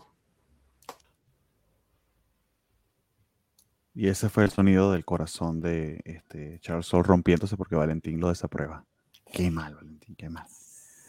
¿Qué te pareció, Don Axel? Evil Genius, finalmente el número 3 pues mira, la verdad es que creo que me gustó más que el número pasado. La verdad es que sí, el número pasado lo sentí como de nada más explicación de, de qué pasó y este y como larguísimo en hablar del tema de los gobiernos y los deseos que se anulan y creo que este, o sea, se concentra en lo que se supone que se va a tratar esta gente en el bar, ¿no? Y eso creo que se me hizo interesante, digo, la verdad es que creo que el mayor problema de esta serie es que no nos importan los personajes. Creo que este número pues intenta hacerlo un poquito, digo, el viaje de este turista chino por defender a su familia y porque estaba tan obsesionado de salir del bar, creo que pues nos permite ver un poquito del mundo exterior. Eh, digo, tampoco fue la historia con la que más empatizada, o sea, sí es como de, ah, bueno, tenías este problema y ya lo resolviste, bien por ti pero pues digo, sirve como para ver qué está ocurriendo este, y pues de que hay todo tipo de deseos, ¿no? Y de que hay gente que sí pidió deseos de, güey, yo quiero que Santa Claus haga esto, o yo quiero convertirme en esto, y hay gente que deseó cosas como de, güey, quisiera ser joven, ya, pues ya vi que el mundo se volvió una locura y que probablemente muera, entonces pues no fue el mejor deseo, entonces pues digo, como que me gusta eso, ¿no? También me llamó la atención, yo la verdad aquí creo que Valentín pues se va a bajar de, del tren porque este, pues el cómic sí deja claro de que pues el, salto que viene es más largo y que más bien bien, ahora la historia se va a contar por eras. O sea, porque sí ahí te, introducen como el hecho de que pues hay gente que, que sí no, no cometió la estupidez de desperdiciar sus deseos, o sea, al parecer dos mil millones de deseos ya se desperdiciaron, este, y pues más bien el resto va a, va a usar sus deseos para adaptarse al nuevo mundo. Entonces, que, pues eso es lo más difícil de creer. De 8 millardos de personas, solamente 2 millardos desperdiciaron sus deseos en los primeros 8 días. Bueno, eso sí. Yo pensaría que serían como, no sé, como 7 millardos, o sea, y, y, creo que me quedo corto, 7 millardos y medio, 7 millardos 800. Sí, o sea, no, la grandísima mayoría lo desperdiciaría en los primeros 8 minutos, digo yo. No, si así funcionaba la humanidad, creo que la crisis del COVID hubiera sido mejor, pero bueno, pues sí, como que pues, digo, hay algunos que, por ejemplo, te explican, ¿no? Que hay deseos que se bloquean, que ya ves que papás dijeron, güey, deseo que tú no puedas hacer tu deseo hasta los 18, y como que ahí te explicaban que hubo como un bloqueo de ciertos deseos, pero sí, la verdad es que sí, es un poco, es bastante inverosímil eso, pero también es como de, güey, iba a destruirse la Tierra en el primer cómic, este, entonces me imagino que por eso lo reservan, pero yo creo que sí planea una historia a largo plazo y yo sí creo que el gimmick no va a dar para tanto. O sea, digo, digo, puede ser como, digo, la verdad, gratamente crossover, que puede ser un gimmick muy concreto, es extendido por bastante tiempo. También decimos que a ver cuánto se puede sostener el gimmick de crossover, u otras series que empiezan con un gimmick muy puntual y se extienden a, a otros extremos. Guay de Last Man, por ejemplo, pero la verdad es que esta no sé por dónde vayan a ir, porque además los personajes no, no, no hay alguno que me interese, o sea, solo el señor del bar, y la verdad en este número lo olvidamos, y medio te plantean unas cosas con, con el personaje del niñito, y la verdad creo que también lo más llamativo de este número es la explicación de estos remanentes, ¿no? O sea, personajes que, que deseas que vuelvan, pero en cuanto muere su, su, su portador de deseos, pues este, desaparecen eventualmente, ¿no? Entonces, pues, sí creo que tiene ideas interesantes, pero pues habrá que ver cómo detonan. Este, y pues esta promesa de que la que termina el número de viene una nueva era, no voy a spoilear de qué, pero viene una nueva era en el mundo de los deseos. Este, pues es, ay, no sé para dónde vaya a esto, o sea, puede construirse algo muy rico o en verdad esto puede ser un sinsentido. Entonces, pues habrá que ver, pero sí, yo creo que el gimmick no da para mucho, pero yo creo que Charles Soule está planteando algo a largo plazo y la verdad no sé si de. Eh, pues en mi caso ustedes me conocen, soy fanático del anime, entonces estoy más que acostumbrado a ver una cosa que me parece una porquería. Sé que es una porquería, pero no la dejo de ver porque el gimmick me, me, me gana la curiosidad y es una curiosidad enferma e innecesaria. Eh, yo desprecio un poquito el, el, término placer culposo porque tal cosa no existe, a menos de que seas un masoquista, entonces quieras llamarlo culposo, pero para hacerte sufrir, a menos de que seas Peter Parker. Este, pero, pero esto sería lo más parecido a lo que mucha gente considera un placer culposo, porque sé que es mala y no se la recomendaría a nadie, eh, pero yo quiero ver dónde termina porque me da mucha curiosidad. Entonces, eh, quizás estoy confiando demasiado en Sol, en que vaya a algún sitio verdaderamente interesante, no lo creo. Creo que alguna de sus, de sus premisas que está tomando como muy en serio para aterrizar esto de que si se le concede todo a todo, básicamente es, esto, ¿no? Que es lo que algunos amigos chairos tienen que entender. Si le concedes todo lo que quieres a todo el mundo al mismo tiempo, el mundo no funciona. Sale Wonder Woman 84 y no queremos eso de nuevo. Eh, sí, exactamente. Y menos mal que no están ni Francisco ni Valentín, que creo tuvieron un momento de ceguera temporal cuando vieron esa película, también loco que le parece buena. Este, em, pero sí, o sea, esa es la crítica, pero hay detalles técnicos que como que... mm, pero pasa como todo anime que es gimicoso, que es así como que, bueno, pero vamos a ver dónde termina. Entonces, eh, el arte en particular no es que creo sea espectacular, No, pero- ya vieron el estilo, tampoco es muy clásico, pero, pero, pero a mí me funciona, me llama la atención. Parece también. divertido. Y lo- el diseño de los Eh, genios está bien lindo. El diseño- exactamente, esa combinación y que, y que es un estilo como medio scratch. A mí me gusta ese estilo eh, escuela, medio escuela Daniel Warren Johnson, aunque aquí la comparación creo que no cabe, o sea, no le llega ni a, lo- ni al- ni a los talones. No. Pero por ahí va y a mí eso me llama la atención. Pero eso, 8 Billion Genies es mi, entre grandes comillas, porque el no estoy de acuerdo con el término, mi placer culposo. Entonces no se lo recomiendo a nadie, pero yo lo voy a seguir leyendo. Bueno, amigos, no sé si tenemos algún comentario por allí, Axel, antes de irnos, para decir nos vamos antes de las tres horas. Sí, sí, sí. Pues mira, este, sí nos llegaron varios comentarios, los he estado pasando. A mí, a Fernando Cano dice que si no han dado like, por favor nos den like y se los vamos a agradecer mucho, muchas gracias. Muchas gracias, Fernando. Hacía falta que llegaras tú para que, para que eso pasara. Este, Oscar, Ki- Oscar KBB dice, vaya historia de origen para un villano, supongo que te refieres a 8 Billion Genies, la del niño que les bloquean los deseos. Pues sí, sí, no, ese niño algo malo va a hacer.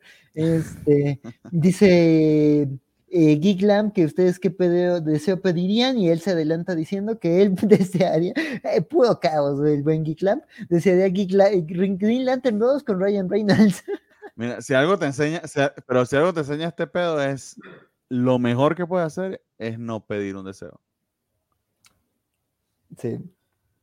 Que vaya a que- una sonrisa, pero sí, básicamente eso es.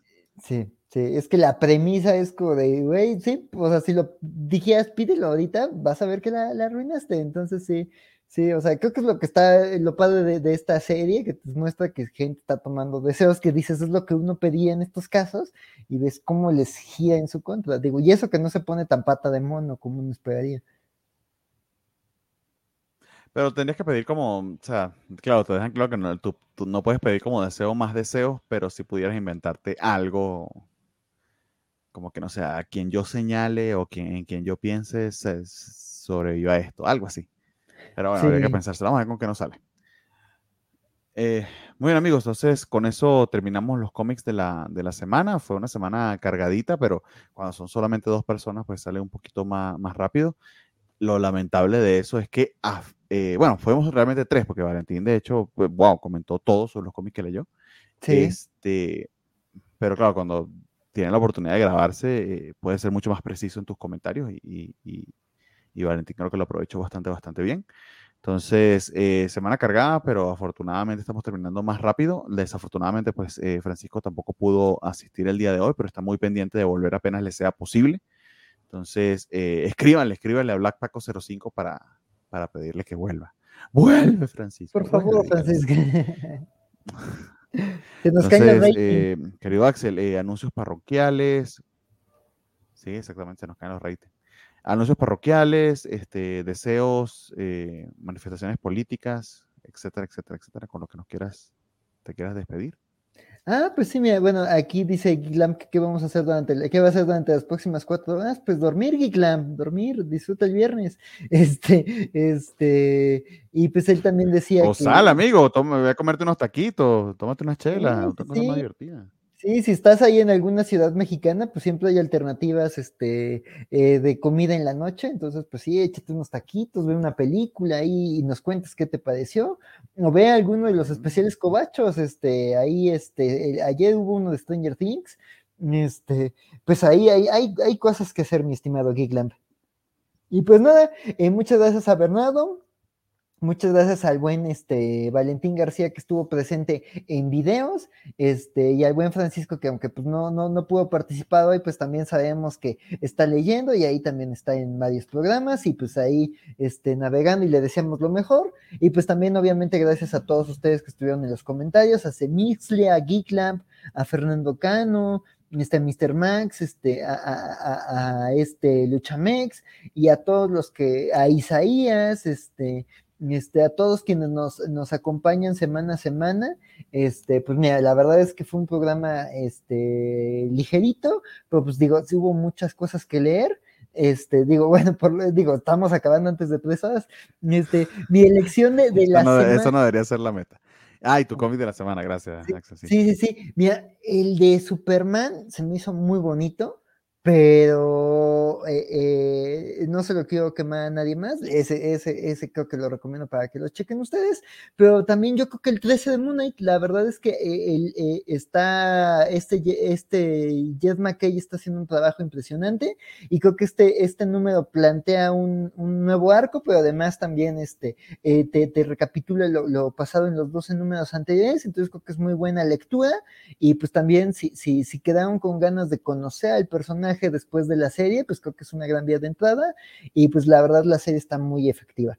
Este, y pues nada, este domingo no hay Kobayashi Maru, este, vamos a regresar en agosto para hablar de, de Lower Decks, esperemos, sí, porque es la serie que, con la que regresa la franquicia en agosto. nos vamos a. Vacaciones, ustedes tienen vacaciones. No, pues, pues más que nada que no hay episodios nuevos, entonces este. Pero Star Trek tiene 80 mil años de historia. Pero no, está bien, está bien. Ah, Tienen, tienen que descantar, está bien, está bien. Está bien. Sí, sí, sí. Yo, yo sé que para, Kobacha Anime eso es blasfemia, pero este. Cumplimos el año con 51 programas, ciertamente. Wow, qué fan, qué fan. Por eso hablan de la Bernadictadura, porque los hacemos ir toda la semana. Sí, sí, sí, con, chequen con tarjeta, pero pues digo, por lo pronto, pues a ver en qué programas Cobachos los puedo acompañar. Este, y pues nos estamos viendo. Cuídense mucho. Sí, sí, muchísimas gracias. Y a créanlo o no, amigos, tenemos despedida también de, de Valentín, donde nos comenta cuál es su cómic de la semana. Entonces, el buen Vale nos dejó muy bien seteados. Entonces, aquí va su video de despedida. Amigos de la Covacha, este, esto ya fue, fue mi participación. Mi cómic de la semana eh, lo voy a tener que dejar desierto porque estoy casi, casi seguro que mi cómic de la semana será Daredevil. Pero el Vale no lo leyó, entonces, pues mira, ¿qué le vamos a hacer? Si tuviera que elegir uno de los que sí leí, este sería tal vez el de Sandman número 4, pero creo que no cuenta eso. eh, pero sí, ahorita estoy, ya estoy haciendo mi lectura rumbo al club de lectura de, de Sandman que vamos a tener de Nautas el próximo 3 de agosto. Aprovecho para meter ese golecito. eh, pero no, este. eh, no sé, el de Superman. El de Superman sí me gustó mucho. Lamentablemente tiene ese backup de Aquaman. Que eso le quitaría como chorrocientos mil puntos. Pero lamentablemente creo que mi elección de cómics de la semana no fue la mejor. Pero hey, por lo menos no leí el del Hombre Araña de 2099. Que seguramente estuvo también bastante culerito. Dicho todo lo anterior, eh, recuerden que ya está eh, eh, ahorita disponible el nuevo video de Ñoñonautas dedicado a la muerte de la poderosa Thor, eh, donde realmente revisamos este, los primeros números de eh, la serie Thor del 2014, que es este, cuando sale Jane Foster, y del 700 al 706, que ya es la muerte de la poderosa Thor, el principio y el final de la etapa de Jane Foster como Thor a cargo de Jason Aaron y Roselda Otherman. Estamos ahí, Isaac de la Rocha y un servidor echando el chismecito bastante sabroso al respecto. Y si son miembros del canal de la Covacha, si no son, pues nos podrán ayudar desde 9 pesitos, no les cuesta mucho, nos ayudan muchísimo a nosotros. Y en ocasiones como esta, este, tienen acceso este, eh, exclusivo adelantado algunos videos y ya está disponible también nuestra eh, revisión. Al, al Key num- eh, volumen 8, La Edad de Oro, este cómic que trae varias historias cortas ubicadas eh, hace más de 100 años en la casa de Key House, la miniserie A Spell, Bat- ah, Spell Battalions Go, que continúa en el crossover con The Sandman, que se llama Lock and Key Hell and Gone, que es una cosa hermosísima. En su momento hablamos de esto aquí en los cómics de la semana, es una cosa bien chula y la verdad es que pues nos pusimos a hablar bastante largo y tendido acerca de estos cómics entre Isaac y un servidor y ya está disponible para miembros del canal. Este se liberará en algún punto de la tercera semana de julio. Eh, dicho todo lo anterior, eh, la próxima semana probablemente a mí me verán poco los, los programas de la, de Covacha, pero eso no quiere decir que no vaya a haber. Recuerden que los, lunes tenemos la Covacha Anime. El próximo martes por ahí hay planes para que el, haya un especial de Noticias Gamer, eh, que no podrá estar nuestro querido Escaguajo, que se va a San Diego Comic Con. Pero el miércoles, ah, bueno, pero él regresará eventualmente. El miércoles es- se liberará ese Ñonautas que les decía. El jueves tenemos un especial de anime dedicado al director de Your Name, este Shinkai Makoto. Makoto Shinkai. Eh, a veces olvido cuál es el orden de los nombres japoneses. Próxima semana, eh, seguramente mis, compañeros acá, este, Bernardo Ortega, Axel Alonso y Francisco Espinosa, estarán hablando de los comiquitos de la semana. Yo no estaré disponible ni con videos porque pues no voy a llegar, lo siento, desde ahorita les aviso. El próximo sábado también estarán hablando en Cobachando acerca, creo, creo que van a hablar de, bio, de música o algo así. Eh, mañana, mañana van a hablar, es, creo que va a ser un especial playero también, algo por el estilo. Y los domingos vamos a ver con qué cubrimos eh, los cuatro meses que no va a estar disponible Kobayashi Maru. Por lo pronto, este domingo tenemos especial dedicado a la tercera temporada de The Voice. Este, el siguiente, who knows, a lo mejor ya, nos, ya por fin hacemos ese de John Justice o alguno de Umbrella Academy o algo así. O un especialito de San Diego con las noticias. Bueno, ya veremos, ya veremos qué se arma. Este, dejen ahí sus comentarios, dejen sus opiniones. Mi nombre, mi nombre es Florente García, espero que lo siga haciendo la próxima semana. Sigan ñoñando. Muchas gracias a Bernardo, muchas gracias a Axel y un abrazo fuerte a Francisco que espero que pronto pueda acompañarnos aquí en los comiquitos de la semana. Hasta luego, pórtense bien. No solo te dijo que no venías por cuatro meses, sino que nos dio las gracias y a Francisco un abrazo, ¿no? Para que sepamos la diferencia. Sí, no, nos dejó en nuestro lugar. No, yo, yo pensé que eran cuatro semanas sin Kobayashi y iba a estar cuatro meses, vaya, vaya. Ya ven, no son, son vacaciones, ya vieron de dónde vienen las vacaciones, ¿eh? No, sí, yo creo que te despidieron, amigo, lo que pasa es que no te lo han dicho. Sí, ¿eh? Probablemente quiso decir cuatro semanas, by the way, por si hay algunos que no entienden el sarcasmo. Bueno, si no en cuatro semanas en mi Twitter estaré contando lo Wordex. Exactamente.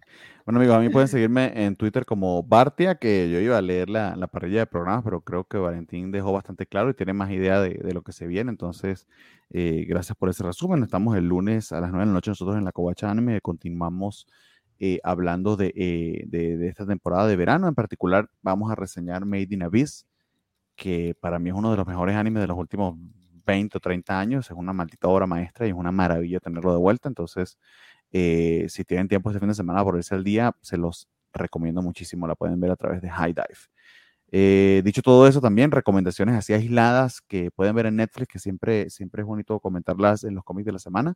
Salió un especial de Bill Blur, de Bill Burr, este estando pero que a mí en particular me gusta muchísimo, creo que es uno de los mejores actualmente un especial de dos horas y media que grabó en Colorado y está espectacular. Entonces se los recomiendo un montón para, para ver allí en Netflix. Entonces, muchísimas gracias a quienes nos acompañaron por ahora. No sé si hay algún comentario que se nos haya quedado por fuera, Axel, de leer o si ya. Eh, pues mira, ya nada más para despedir, Javier Saudio nos manda agradecer, que espera que Paco sea desasimilado del colectivo de Betty la Fea este, pues ya acabó esa misión. Este, este, también Oscar nos mandaba a desear buen fin de semana. Gracias a Miski, que también aquí saludó al líder supremo. Y Geeklam, que ya está aprovechando que hay un hueco en la parrilla. y pues este, y pues ya esos son todos los saluditos. Y pues muchas gracias a quienes nos, nos dedicaron su tiempo y también nos dejaron un comentario. Y un like. Muchas gracias, amigo. Entonces vamos con el outro. Cuídense un montón y nos vemos la semana que viene. Bye.